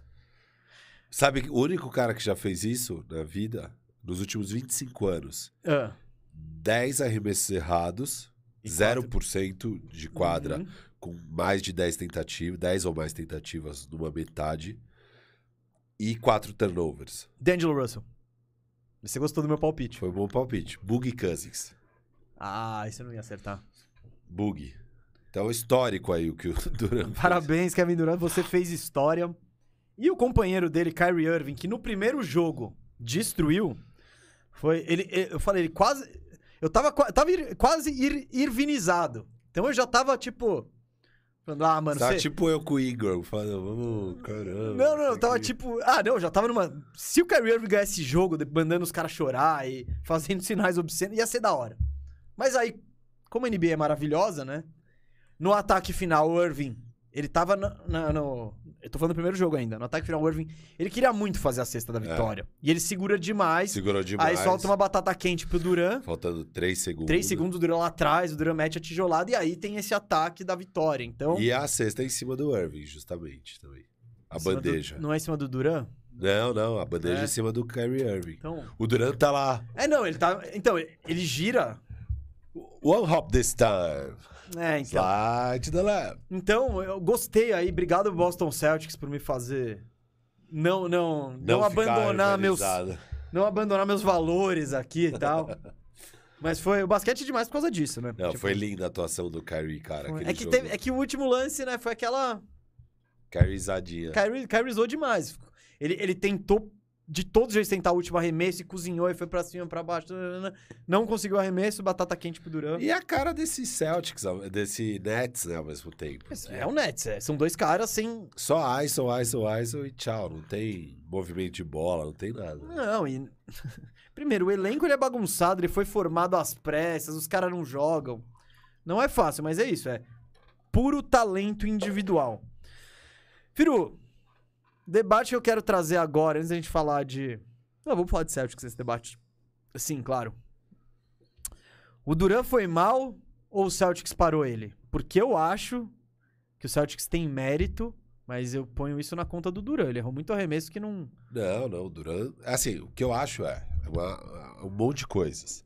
Eu já tinha levantado essa lebre antes de começar a série que o Duran vem de uma sequência de 10, sei lá quantos jogos, 10 jogos com média de 42 minutos. Não. Então o Nets precisou fazer isso para conseguir subir para o sétimo lugar é, e, e ter uma vida mais fácil no play-in, mas ele já vem cansado. Aí você tem. Só, só trazer isso: 37 minutos de média na temporada. A maior média de minutos que ele tem na carreira desde 2014. Então, e vai lembrar lesões e tudo mais. É isso, o Nash precisou botar o cara. Exato. E, e na reta final, ainda mais. Ele tava jogando Sim. minutos de playoffs nesses últimos 10, porque o, o Nets estava em décimo no leste. E décimo, você corre o risco, cara, de num azar ali não ir nem pros playoffs. Aí falaram, não, então já é playoff pra gente. Então ele já vem cansado. Aí pega a melhor defesa da liga, de longe a melhor defesa, e que tem as melhores peças pra marcar ele. Tem muita gente pra jogar nele com, e gente diferente. É o Smart que é baixinho, mas é, Isso. é raivoso. Você põe o Horford que é maior, mais lento. Mais... Então, Brown, O Tatum. Tatum, que é, Que é- já meio É o tamanho. protótipo, né? É. E, cara, e muita dobra, e muito trap, e muito tudo. Cara, assim, é, é muito difícil a vida do Kevin Durant nesses jogos. E aí chega, e aí quando finalmente você tem os arremessos, que você tá livre, finalmente um open look, você tá pegado. cansado, cara. Então, seu aproveitamento vai ser menor do que o normal. É, você já tá com menos confiança, você tá menos. Então, eu dou muito, muito mérito pro Celtics. Muito. Mas, sem dúvida, não dá pra um cara que é considerado o melhor jogador da liga Então, ter essa atuação. Não dá. Não, evidentemente, tudo que você falou do Celtics eu, eu concordo plenamente. Mas é isso, eu acho que. Vamos botar na balança. O que, que teve mais peso? A defesa do Celtics ou a noite ruim do Duran? Pelo motivo que for. Eu acho que foi isso. Eu já vi o Duran meter muitas dessas bolas. E o Zé Boquinha, que tava comentando, ele bateu na tecla do cansaço o jogo inteiro. O jogo inteiro. Os caras estão sem perna. Os caras estão sem perna. E a que mais me chamou a atenção foi uma no quarto-quarto. Uma que isso que a NBA tá espaçando essa série, né? é, é, Essa pra série, pegar. É só prime time essa série. É. É. Então, a, a bola que mais me chamou a atenção foi uma do Durant. Vai faltar. Tava nos seis minutos finais. Uma que. Um dos raros ataques que Boston deu uma vacilada e ele subiu pra um pull-up livre. Meia distância. Que, cara, ele não erra essa É, bola. é automático. né? E errou. Aí falei, xiii, xiii. Tá ruim. Não, e, e- assim, beleza, os arremessos e tal, mas também às vezes falta awareness pra ele, não, né? Tipo, ele tá. Não, ele deu umas fritadas. Umas, Umas fritadas. é. fritadas, uns turnovers assim, que. Bestas. Então, por isso que eu falo, é, mais na conta dele, porque eu vi ele fazendo coisas que ele não costuma fazer, assim. Então, não é esse o Kevin Durant. O Kyrie teve uma noite apagadíssima aí pra, pra alegria da torcida de Boston. 10 pontos, eles devem ter tido um grande dia, né? E do outro lado do Boston, cara, Boston sobreviveu sem uma grande atuação do Tatum, né? É o Tatum mal, cara. O Tatum errando arremessos Porque, que. Sim, sim, 5 de 16. É, Claro, ele fez 19 pontos, compensou com 10 assistências. Isso é ótimo. O Tatum precisa ter é, esses números. Mal no- no- pontuando, tá? Ele Sim, teve uma boa defesa. não, ele lógico, foi lógico. excelente. Mas tá? não é a noite do Tatum que... Não, e outra coisa, assim. E, e ó, você pega o começo do quarto quarto, né? Começo do último período. É, o, o Nets ainda cinco pontos na frente, começa o quarto quarto. E eles começam com o Smart e Tatum no banco, só com o Jalen Brown. Ali tava Jalen Brown, acho que Peyton Pritchard, Grant Williams, etc e tal. E, cara, o Jalen Brown é, obviamente, quem vai pegar a bola e vai tentar a cesta. Ele não consegue pontuar por dois minutos e meio. Não consegue. Porque, cara, a defesa inteira do Nets, a atenção tá voltada a ele e tal. Dá ali, falta nove minutos e meio, dez minutos, sei lá o quê, entra o Tatum. Cara, entrar o Tatum. O Brown faz uns sete pontos seguidos. Sim, porque ele tá... Ele, ele- Tem um passe do Tatum para o três do, do Sim. Brown, aí outras duas bolas que o Brown consegue infiltrar, porque é isso. Só, só do Tatum existir já facilita tanto a vida e do é o que Brown. eu falo do, e é o que eu falo do Brown. Eu, eu gosto muito dele como jogador, ele arremessa bem, ele não tem medo do momento, você põe a bola na mão dele, ótimo defensor. E ele tá muito. A técnica dele pra bater pra dentro, infiltrar e, e, e, e- e conseguir finalizar perto da cesta, eu gosto bastante, cara. Não, ele então ele ele tem- consegue é que- umas muito difíceis. Só que cara. ele, ele ele até deu seis assistências ontem, e tal, mas esse esse jogo dele que precisa de mais refinamento, assim, ele precisa saber criar mais, precisa observar mais os companheiros e tal. Mas ontem eu queria destacar também o esforço coletivo, né, do Celtics. Jogaram oito caras, é, sete fizeram mais de 10 pontos. O Grant Williams, cara, ele jogou um papel, ele teve um papel fundamental ali no final do primeiro, início do segundo quarto. Manter o Celtics no jogo. Manteve o Celtics no jogo. Com, tipo, Total. o, o Cel- mano, o Nets metiu a bola, o Grant Williams lá, pum, bolinha de três. Sabe? E terminou com 17 pontos, mais 9 no plus-minus aqui. E 100% de aproveitamento. 4 de 4 de quadra, 3 dessas de 3, acertou todas. Então, o Celtics tem isso. Você pega o Thais, cara. Thais 15 pontos. 9, 10, 7 de 9 de quadra. Horford também. Você não pega... nem- Ó, vou pegar aqui o- os números do... O Pritchard é o único que não fez 10? Derek White. Pritchard chegou a 10. Ah, tá. Porque Deve- o Pritchard faz 8 pontos só no último quarto. né? Sim, sim, então. É. Mais 15, o melhor plus-minus do time. Então, a gente fala isso. A rotação do Boston tá muito redondinha, tá muito certinha. Isso que não tem o Robert Williams. É, é. Que também, todos esses- caras continuariam jogando, né? Mas, beleza. É, o Thais que perderia per- muitos minutos. Muitos, Sim, muitos. ele, não jogaria 30 nem a pau. Jogaria 12. É, ele, ele ia, sei lá, acho que o Thais, voltando ao Robert Williams, ele vira mais um backup em problema Sim. de faltas. Não, ele é o tal. backup dos dois, eu É, acho. dos dois. do Robert Williams e do Horford também tem a questão tática, né? Nem sempre o, o time vai. O, o Ime Udoka vai querer jogar com dois pivôs. Então, e o Grant Williams tem. Cara, o Williams foi muito bem ontem e Boston precisa desses caras aí, né? Então. Enfim, você. Bom, eu não acho que aconteceu nada de outro. A coisa mais de outro mundo que aconteceu nessa série, mais inesperada, é o Kevin Durant. Sim, sem dúvida. Não tem. O resto, ah, o Boston tá jogando uma puta defesa. Beleza, né? Quem não esperava isso? É. Eu vou trazer os números do Kevin Durant na série aqui, ó. Pra ver que não foi um negócio só do jogo 1, do jogo 2. No jogo 1 também. Aqui, ó. 25. a- vi- Kevin Durant nessa série. 25, 4, 4. Chutando 31% de quadra e 28% de 3. Cara. Esque... Muito tipo. E, vari... e Esquece. seis turnovers de média? Quanto de média de Deixa eu ver turnovers? se eu tenho turnovers aqui. Eu tenho aqui qualquer coisa. 6, 6 de média, 12 total. Não tenho a Seis média. turnovers de média. Então, Brooklyn Nets respondendo a, a pergunta que tá na thumb, deu ruim pro Nets? Quem tem que responder essa pergunta é o senhor Kevin Durant, né? É. Cara, e assim, na prévia, é, eu achei que era um matchup que Boston poderia sobreviver sem o Robert Williams. Eu acho que, por exemplo, se, se Boston pega de cara um Milwaukee, aí, ou um Sixers, já é bem mais difícil deles sobreviverem sem o Robert Williams. Pegar o Nets, pra mim, era um, um que. Era um. Óbvio, o Nets é um time que ia ser difícil de ganhar. Mas que o Robert Williams, nesse matchup em si, não ia fazer tanta falta. Dá pra sobreviver com o Thais. Então, isso que me animou em eu colocar o Boston como favorito ao título, porque a ideia é que o Robert Williams volte até o fim dessa série, no começo da próxima série. É, e aí, na hora de palpitar sobre a série, eu falei, cara, eu tô com o sentimento que vai dar certo as coisas pro Boston. Eu acho que vai ser disputado, eu acho que pode ir pra sete jogos, porque, óbvio, é. Cara, tem Kyrie e KD do outro lado. Mas tinha muita coisa a favor de Boston, sabe? O time é melhor, a defesa é muito forte. E, e aí a gente fez toda aquela análise que eu falei e tal. Então, o que eu senti. o- Aí eu falei, cara, eu acho que vai ser Boston em cinco jogos. É, Mas não é que eu acho que vai ser um vareio. E é, e é meio que tá acontecendo, porque, pô, agora eu tô aqui que o Boston ganhou as duas em casa, e isso é uma coisa importante. Ah, 2 a 0 Mas, cara, Boston fez a obrigação, que é ganhar as duas em casa. Agora que começa a série, se Boston ganha uma fora de casa. Porque se o Nets também ganhar as duas em casa, 2 a 2 tá tudo certo. Então, não tem nada ganho do lado de Boston.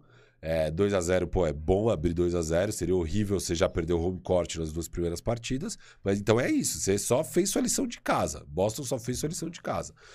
Mas estamos aqui com 2 a 0 e com as coisas muito positivas pro lado de Boston. E Sim, pode, de sim. fato, ser uma série que acaba cedo. E aí vamos, eu vou ter acertado. Mas é isso, é no detalhe, cara. Porque é um jogo por um ponto no buzzer beater, o outro por sete. Não. A Se- diferença se- de ponto na cara, série é de quatro pontos por se- jogo. Se é meio segundo de diferença É, na é. execução, muda tudo. Mu- Os Tudo. playoffs já tinham mudado. Exato. O, o, o, Nets estava indo pra Brooklyn com a, com a vantagem. Ninguém ia falar do Kevin Durant mal. Mas É isso. estão chegando em Brooklyn no buraco de 0-2. Com muita pressão, que você não pode ficar 0-3. Esse é o jogo da vida da- dessa série pro Brooklyn Nets. Você não pode ficar 0-3, que foi o que aconteceu com o Toronto. O Toronto tava 0-2. Ah, tudo bem, perdeu as duas fora de Mas casa. teve Agora o tem jogo da vida, teve condições pra ganhar o jogo da Isso. vida e ramelou. E Então, agora vai ser, esse, vai ser essa grande coisa do jogo 3, que deve ser sábado, jogo 3? Ou é domingo? Vamos. Cara de. Não sei, vou, vou Ah. procurar aqui, ó.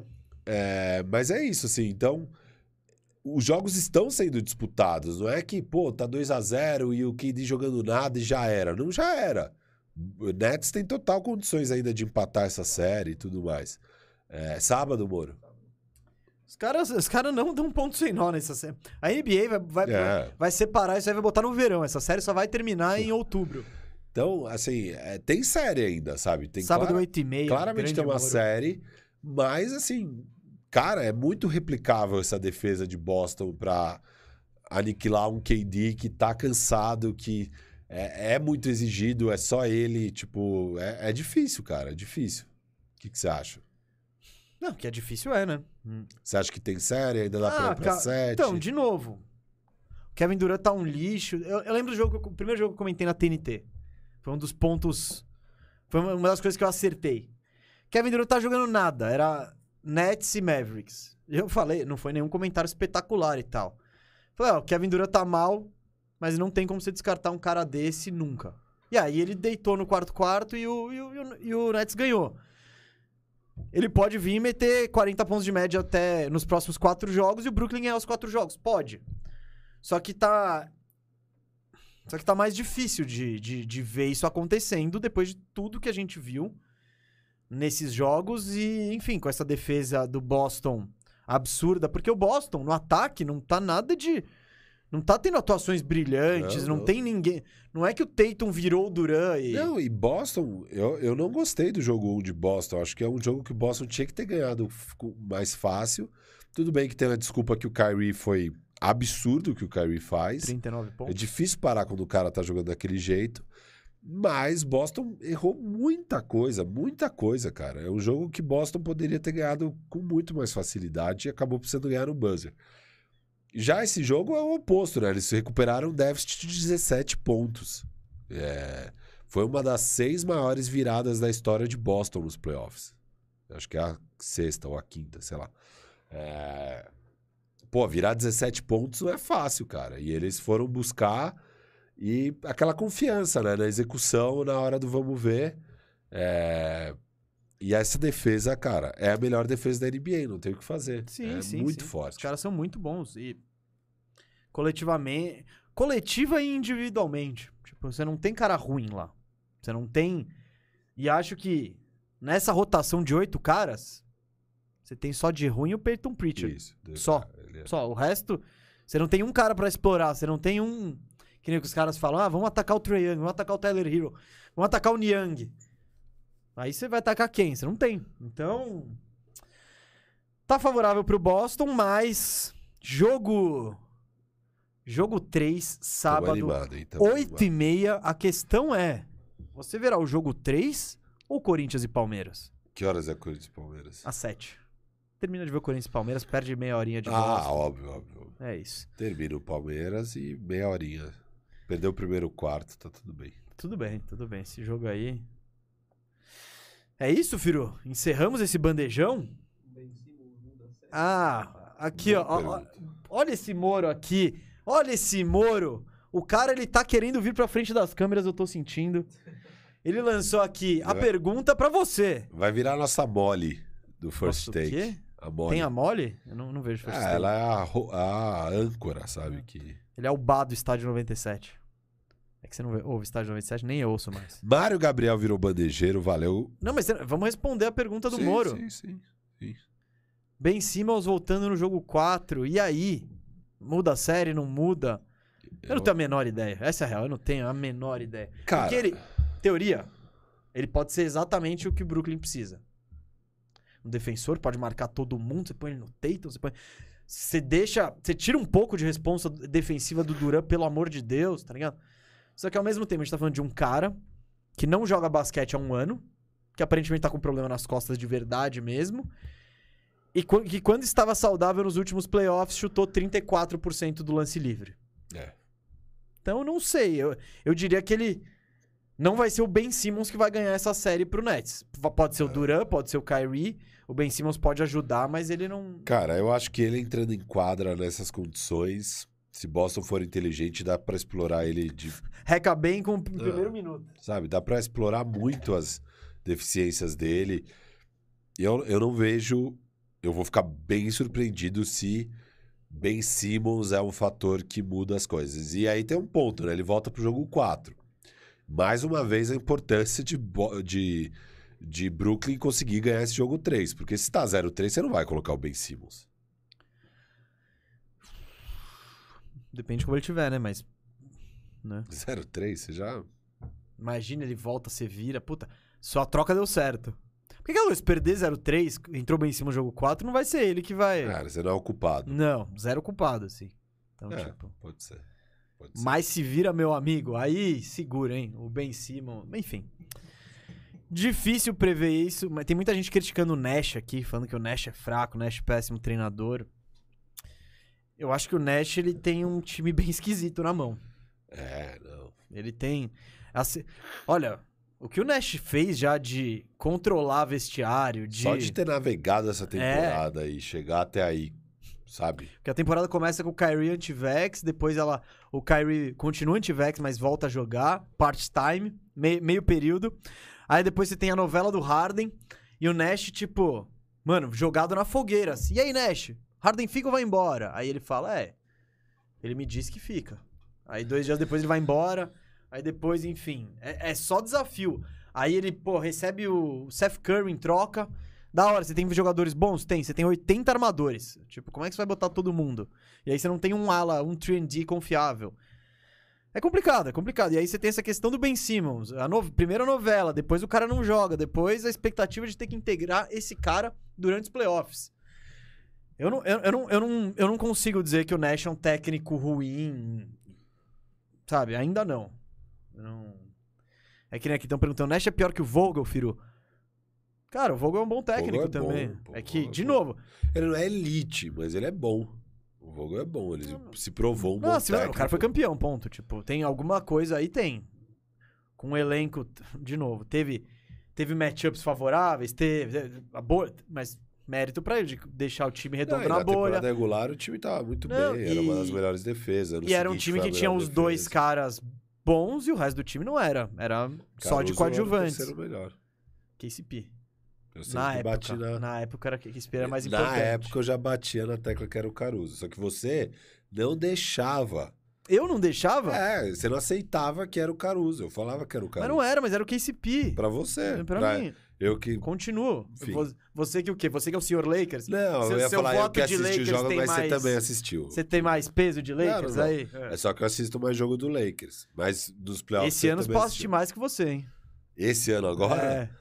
Ah, É não, não. Até, até fevereiro eu assisti bastante, cara. Ah, mano, eu vi bastante. Eu tava muito entretido com a novela. Era muito legal. É.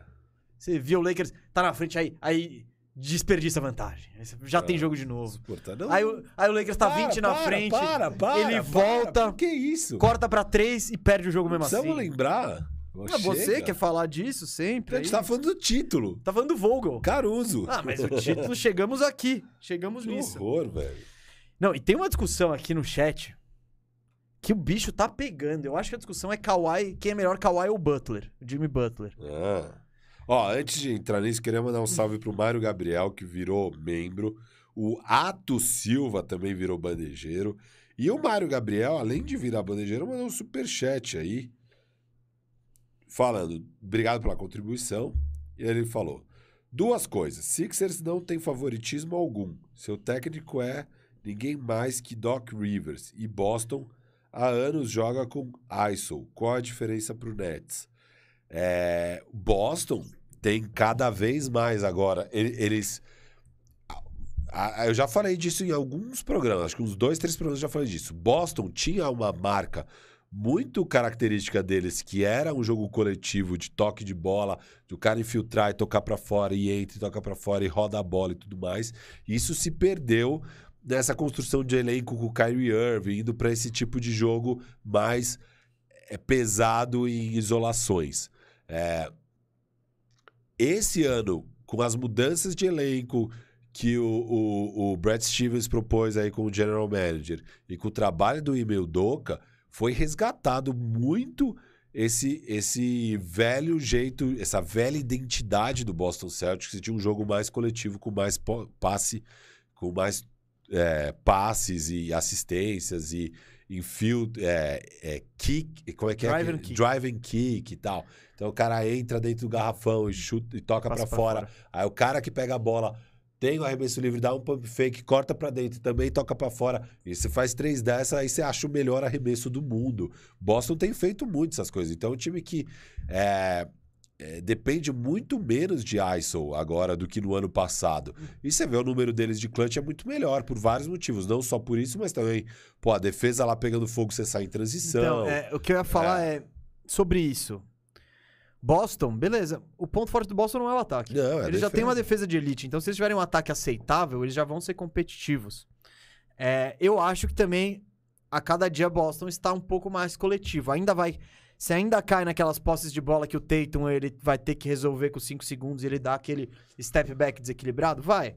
Mas eu acho que isso acontece menos do que no ano passado e nos anos Muito anteriores. menos. E o Nets, o ponto forte do Nets é, tem que ser o ataque. Então, você espera que esse time entregue mais nesse setor. Boston, ele pode se dar o luxo de ter um ataque mediano, com uma defesa dessa que é tão agressiva e tão chata.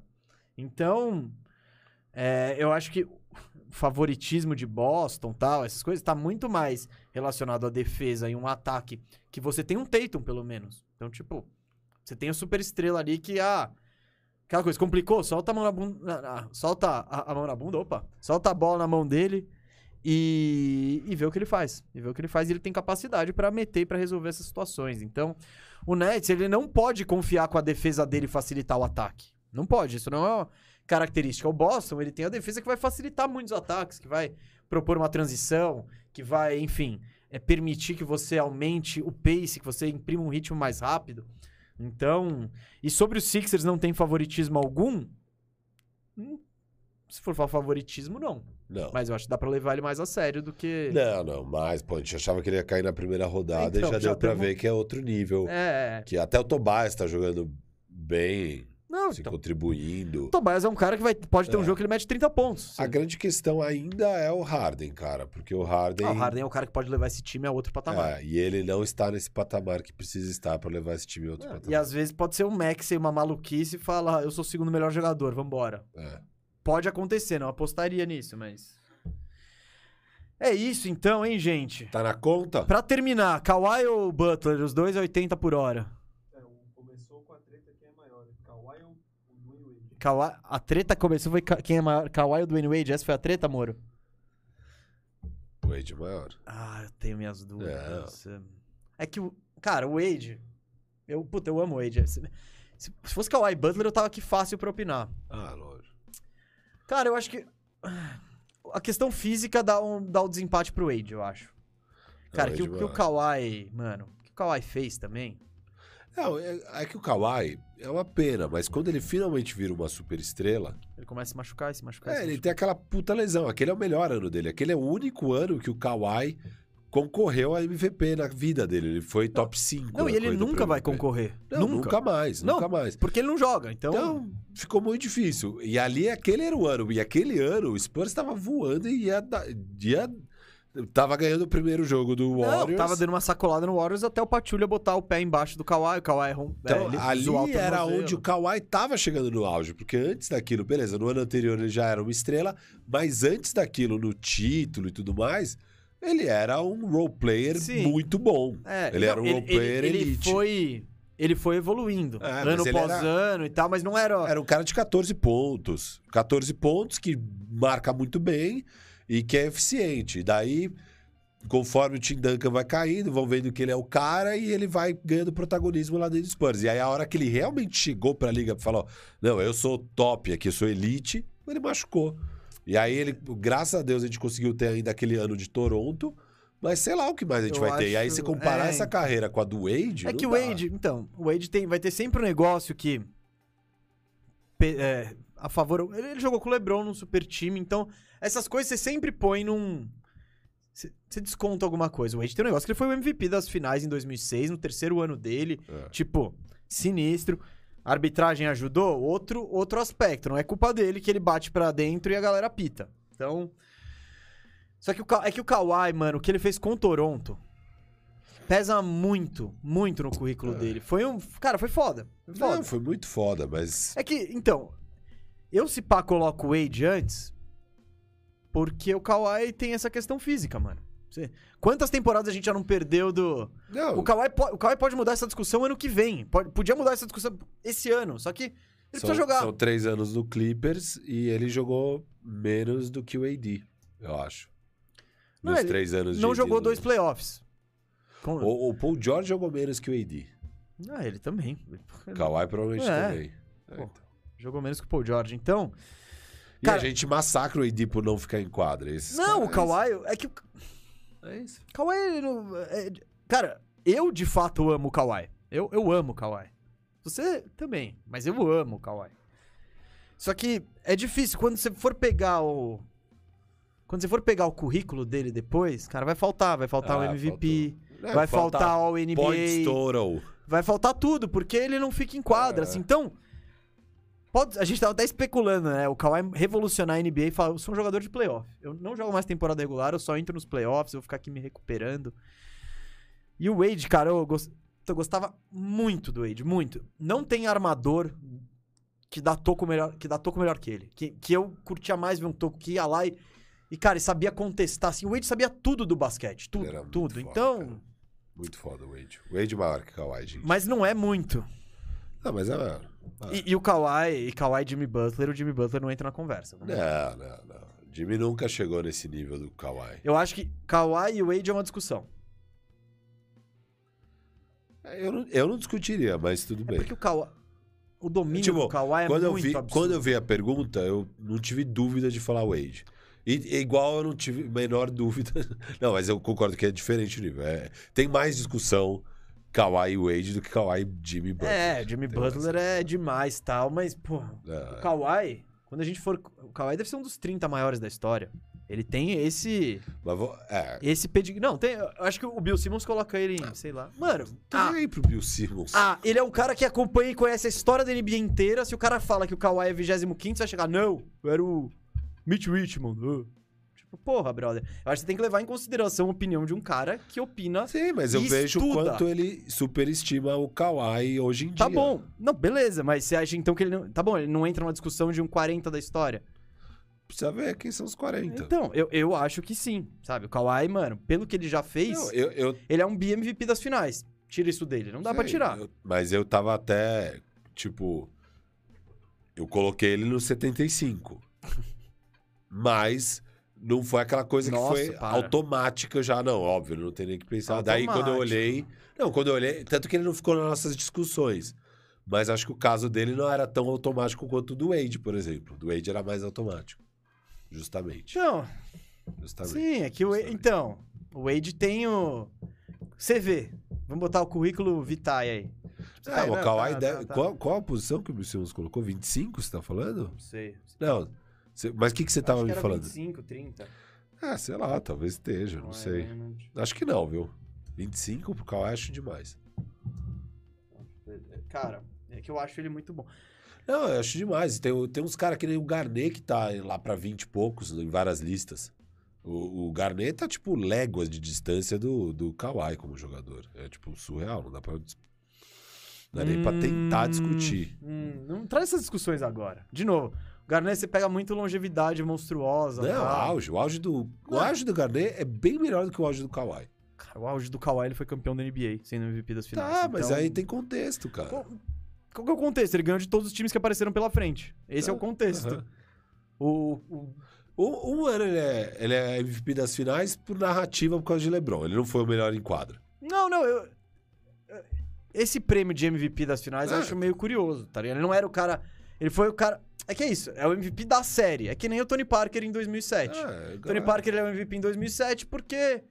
Cara, porque ele, te- ele tava com o Daniel Gibson marcando ele, porque ele tinha o Mo Williams, sabe? E, e o Tim Duncan não tava nem aí. Ele não tava. A prioridade do Tim Duncan não era, mano, eu Tipo, preciso o- fazer o- 30 a o 20 pra ser MVP. Foi campeão em 2014 e o Kawhi não era o melhor jogador daquele time. Não era o melhor jogador. Então, mas o Iguodala era o melhor jogador do. do... Não, não era, então, então. É que, é que esse é um sei, prêmio. Mas é que a galera direto vem com esse argumento. Ô, Kawhi, duas vezes Finals MVP. Tá, e daí? Tipo, Tá e daí, não. Não. Não me venha com tá e daí o MVP das finais. Pera aí. Tá, mas não, tipo, não é assim. Tipo, ah, é o Finals MVP, então ele é, é- é- Tipo, você tem que entender que ele era, em 2014, ainda um role player. Que foi sensacional como role player, mas igual o Iguodala. É isso, entendeu? Aí, É, Não sou eu que voto no, no, no Não, prêmio, mas você pega a final, não era só um role player. Aqui, ó. Ele quase foi o cestinha do time, 18 pontos de média. Quer dizer, o Tony Parker, 18 pontos. Kawhi, 17,8. É, Tim Duncan vem depois com 15 e Manu com 14. Então, é tudo bem disputado ali entre Sim, eles. mas não- É. então, não era só um role player. Olha aqui, as médias dele nas finais, quando ele foi MVP, ó, 18, 17.8 pontos, 6.4 rebotes, duas assistências, uma roubada e meia e um toco ponto dois por jogo. Tipo, você pega, é aquela, aquela coisa, você pega o resumo Pedestre, estatístico, pedestre. pedestre. Olha, então, aí você pega os outros, Tim Duncan, 15, 10, 2. É, então tudo bem. Mas Então, tipo, pedestre, né? Claro. Não, é. Dá, dá pra fazer o argumento de que tipo, Sim, não foi um absurdo dar. Não, não, não, não tô falando isso. Não tô É que falando eu acho que isso é mais. É Não, a que eu tô característica falando é do quando- prêmio. É que quando fala, eu não tô re- questionando que se ele merecia ganhar o prêmio. O que eu estou falando é que a galera usa o argumento de "Ah, duas vezes Finals MVP, como isso quisesse dizer que ele duas vezes estava num auge absurdo e ganhou. E não é isso, gente. Não foi isso que rolou com o Kawhi. Uma vez ele estava no melhor time, ele foi importante na final e ganhou o prêmio porque ele foi importante porque ele teve o matchup de marcar o LeBron, ponto. E ganhou. entregou no lado ofensivo. Não, sim, mas não entregou 25 pontos, entregou 17, 18. tipo... 17.8. Isso, 17,8 pontos e duas assistências. Você que sempre bate na assistência pra diminuir o Booker, etc. Olha, só Sim, trouxe sim. uma, trouxe Não, uma da não, Você cartola. sempre bate E o nessas coisas. 61% de, de Sim, aproveitamento? ele é eficiente. Posso usar isso? Pode, ele é Tá. eficiente. É, 58% beleza. de 3. Ele mereceu ganhar o prêmio. Eu não tô questionando isso. Só tô falando que não é um cara elite da NBA no auge. Não é. Não, E não. a galera traz o argumento de Finals MVP como se quisesse dizer isso. E não quer dizer isso. É só isso. Essa foi a coming out party dele. Que daí em diante a média dele de pontos. Começou a aumentar. É. É, Dois anos depois que vira elite ali, de 25 e tal. No ano seguinte, acho que ainda é. Ele vai de, Ele vai de 14 para vai 20. de 13 pra 16,5, pra Isso. 21, pra 25,5. Isso, é a partir do ano que Aí 25 e 16, meio. mas Isso. 16 é aquela temporada que ele só Não, joga não. 9 jogos, Então, é bizarro. é isso que eu tô falando. Era a primeira temporada dele como uma super estrela. Não, então, foi. foi É. As finais da NBA foi o que cementou o Kawhi a. botou ele num outro nível. Tipo, ele tava. E aquela coisa, você tá jogando em San Antônio, ninguém tá te olhando muito, né? Então ele galera, ó, eu aqui, eu sou sinistro, final- Finals MVP. Daí em diante, Foi subindo, foi, Foi subindo, subindo. foi subindo. cara, ele tem... É bizarro, mano. Ele tem 30 anos. Parece que ele tem 35, né? É, só que o cara não. Então, eu, eu, eu acho isso muito frustrante. E, cara, você pega jogador, vamos descontar É, jogos e perdidos, louco- nanã, auge por auge. Tem pouquíssimos jogadores melhores que ele que combinam a defesa dele e o ataque dele. Não, e o louco é que ele era. Tinha um físico tão foda que você não imaginava que ele ia ter essa carreira cheia de lesões. Cara, o que eu acho né? bizarro é o Foi Lebron. aquela Não, porra do Zaza Pachulia, velho. mas, eu- Acabou com ele. mas foi essa que tirou ele? da- Foi, foi, foi. Que deixou ele tanto tempo Foi fora? essa, cara. Foi essa. Que É daí eu ele acho, eu acho que era quad, eu acho que era não, outra não, coisa. Não, não, era essa. Depois ele trata com o Spurs. Não, não, Foi, foi, a novela eu lembro. foi tudo. Foi por causa dessa treta do Zaza Pachulia, cara. Cara, Acaba a carreira do cara, mano. Tipo, E- e, não tipo- acaba porque ele depois ainda é campeão. e MVP e tal, mas finais. acaba comparar. Eu, eu, eu tô aqui concordando que aquele Kawhi pré-lesão do Zaza Pachulia tinha tudo pra ser, mano, Não, o- do- desses nível surreal. Esquece, esquece a lesão, põe a lesão do Zaza Pachulia, etc e tal. O Kawhi do Toronto, se ele conseguisse ficar em quadra, ele seria isso. Então é tipo, por isso a discussão do Kawhi é muito difícil. Porque é, é foda você escolher o que, que você vai levar em consideração. Se você pega dois lados da quadra, capacidade de fazer cesta e marcar, Mas acho que a gente entrou pesado na discussão. ouso dizer que ele, ele foi melhor que o Wade nisso. Pega os dois no auge. Quem eu pego no meu time, eu acho que eu pego, pego o Ah, Kawhi. Não, eu acho que o Wade nunca teve uma temporada igual aquela do, da- do ano do Zaza Pachulia, do, do, do Kawhi, de impacto e tal. Concordo. Ah, mas é um ano, né? Que nem termina com a pós-temporada. E, e- mas a gente, tava, a gente entrou pesado na discussão na hora que entrou no Garnet, porque você é um hater do Garnet. Não, eu não sou hater do Garnett. E assim, se Eu falando de impacto, os dois lados da quadra. Mano, o Garnet era, era surreal, ele era Não, muito. eu, eu- completo, eu lembro do. Garnet. Eu lembro, eu vi ele jogando. Defensivamente, eu acho que é o melhor jogador que eu já vi na minha vida. Não, não, não, não. Eu Não acho. sei, não sei. Eu acho. E ofensivamente, um dos melhores power forwards de todos os tempos.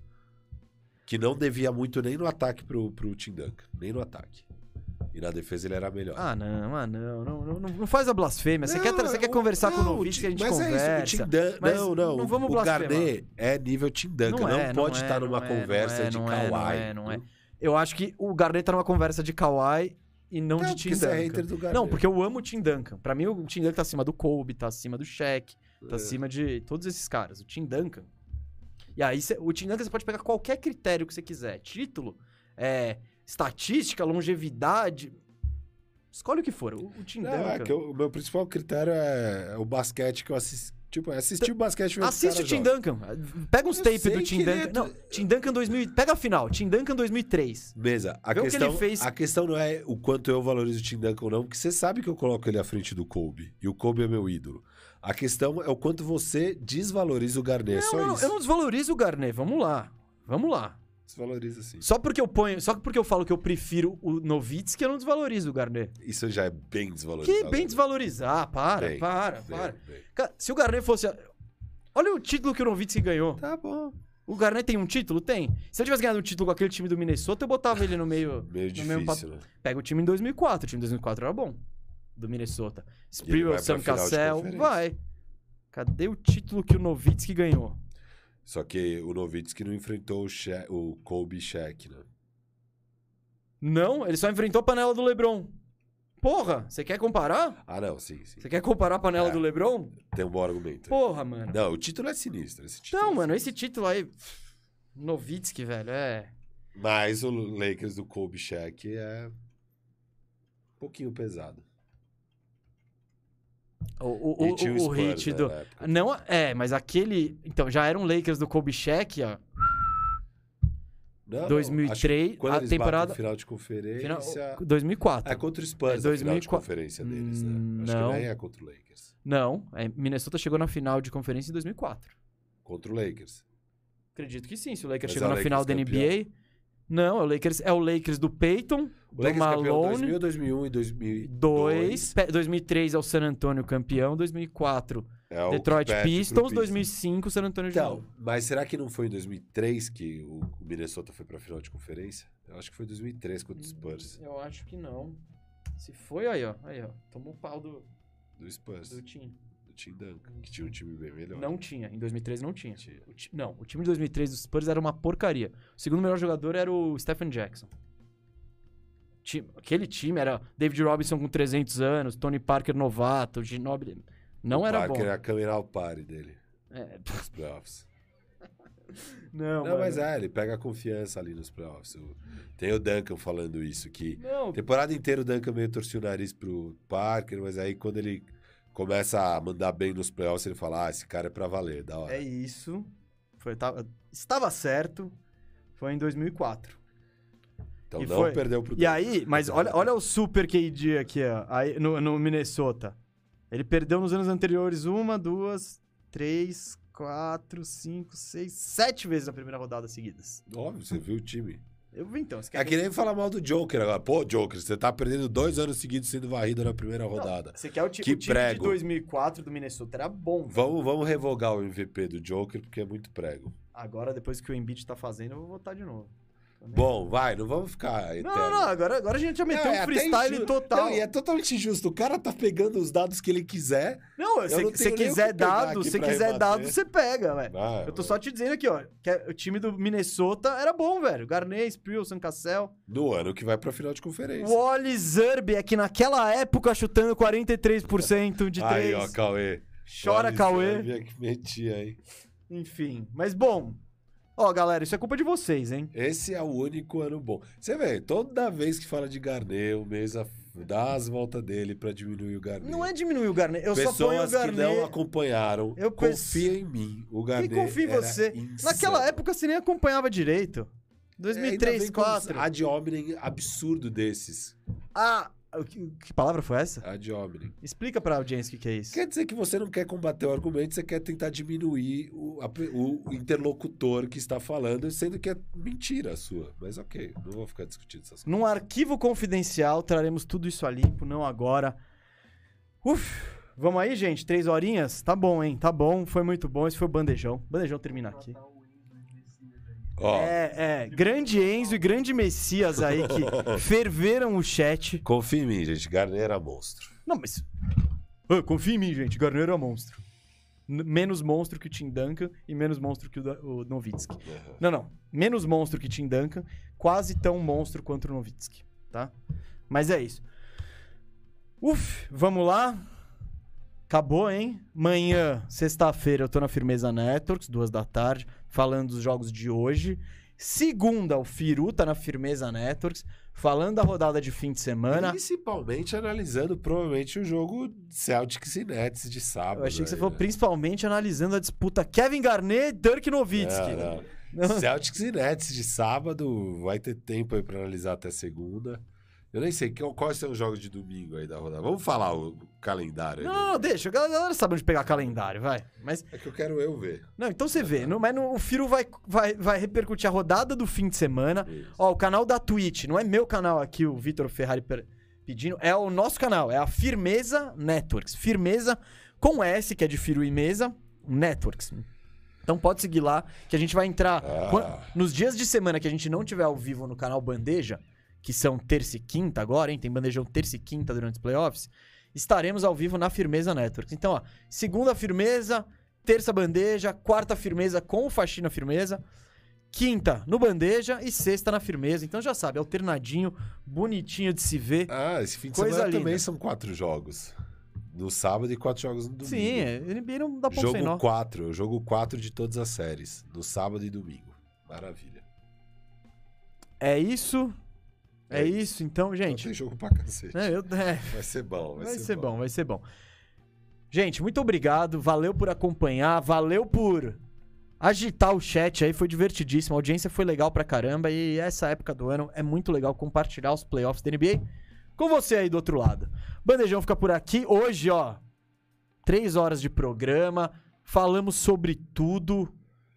Ó, Então- semana que vem, o Bandejão 99 é terça-feira às três da tarde. O Bandejão 100 na quinta-feira. Tá pega. chegando. Tá chegando o Bandejão 100. É o Bandejão Vamos estourar esse champanhe. Champanhe 22 aqui. É isso. Valeu, Vinho 22. Valeu, KTO também, que tá bancando o programa de terça-feira. Nos vemos amanhã na Firmeza Networks e em vários outros lugares aí. Abraço. Valeu!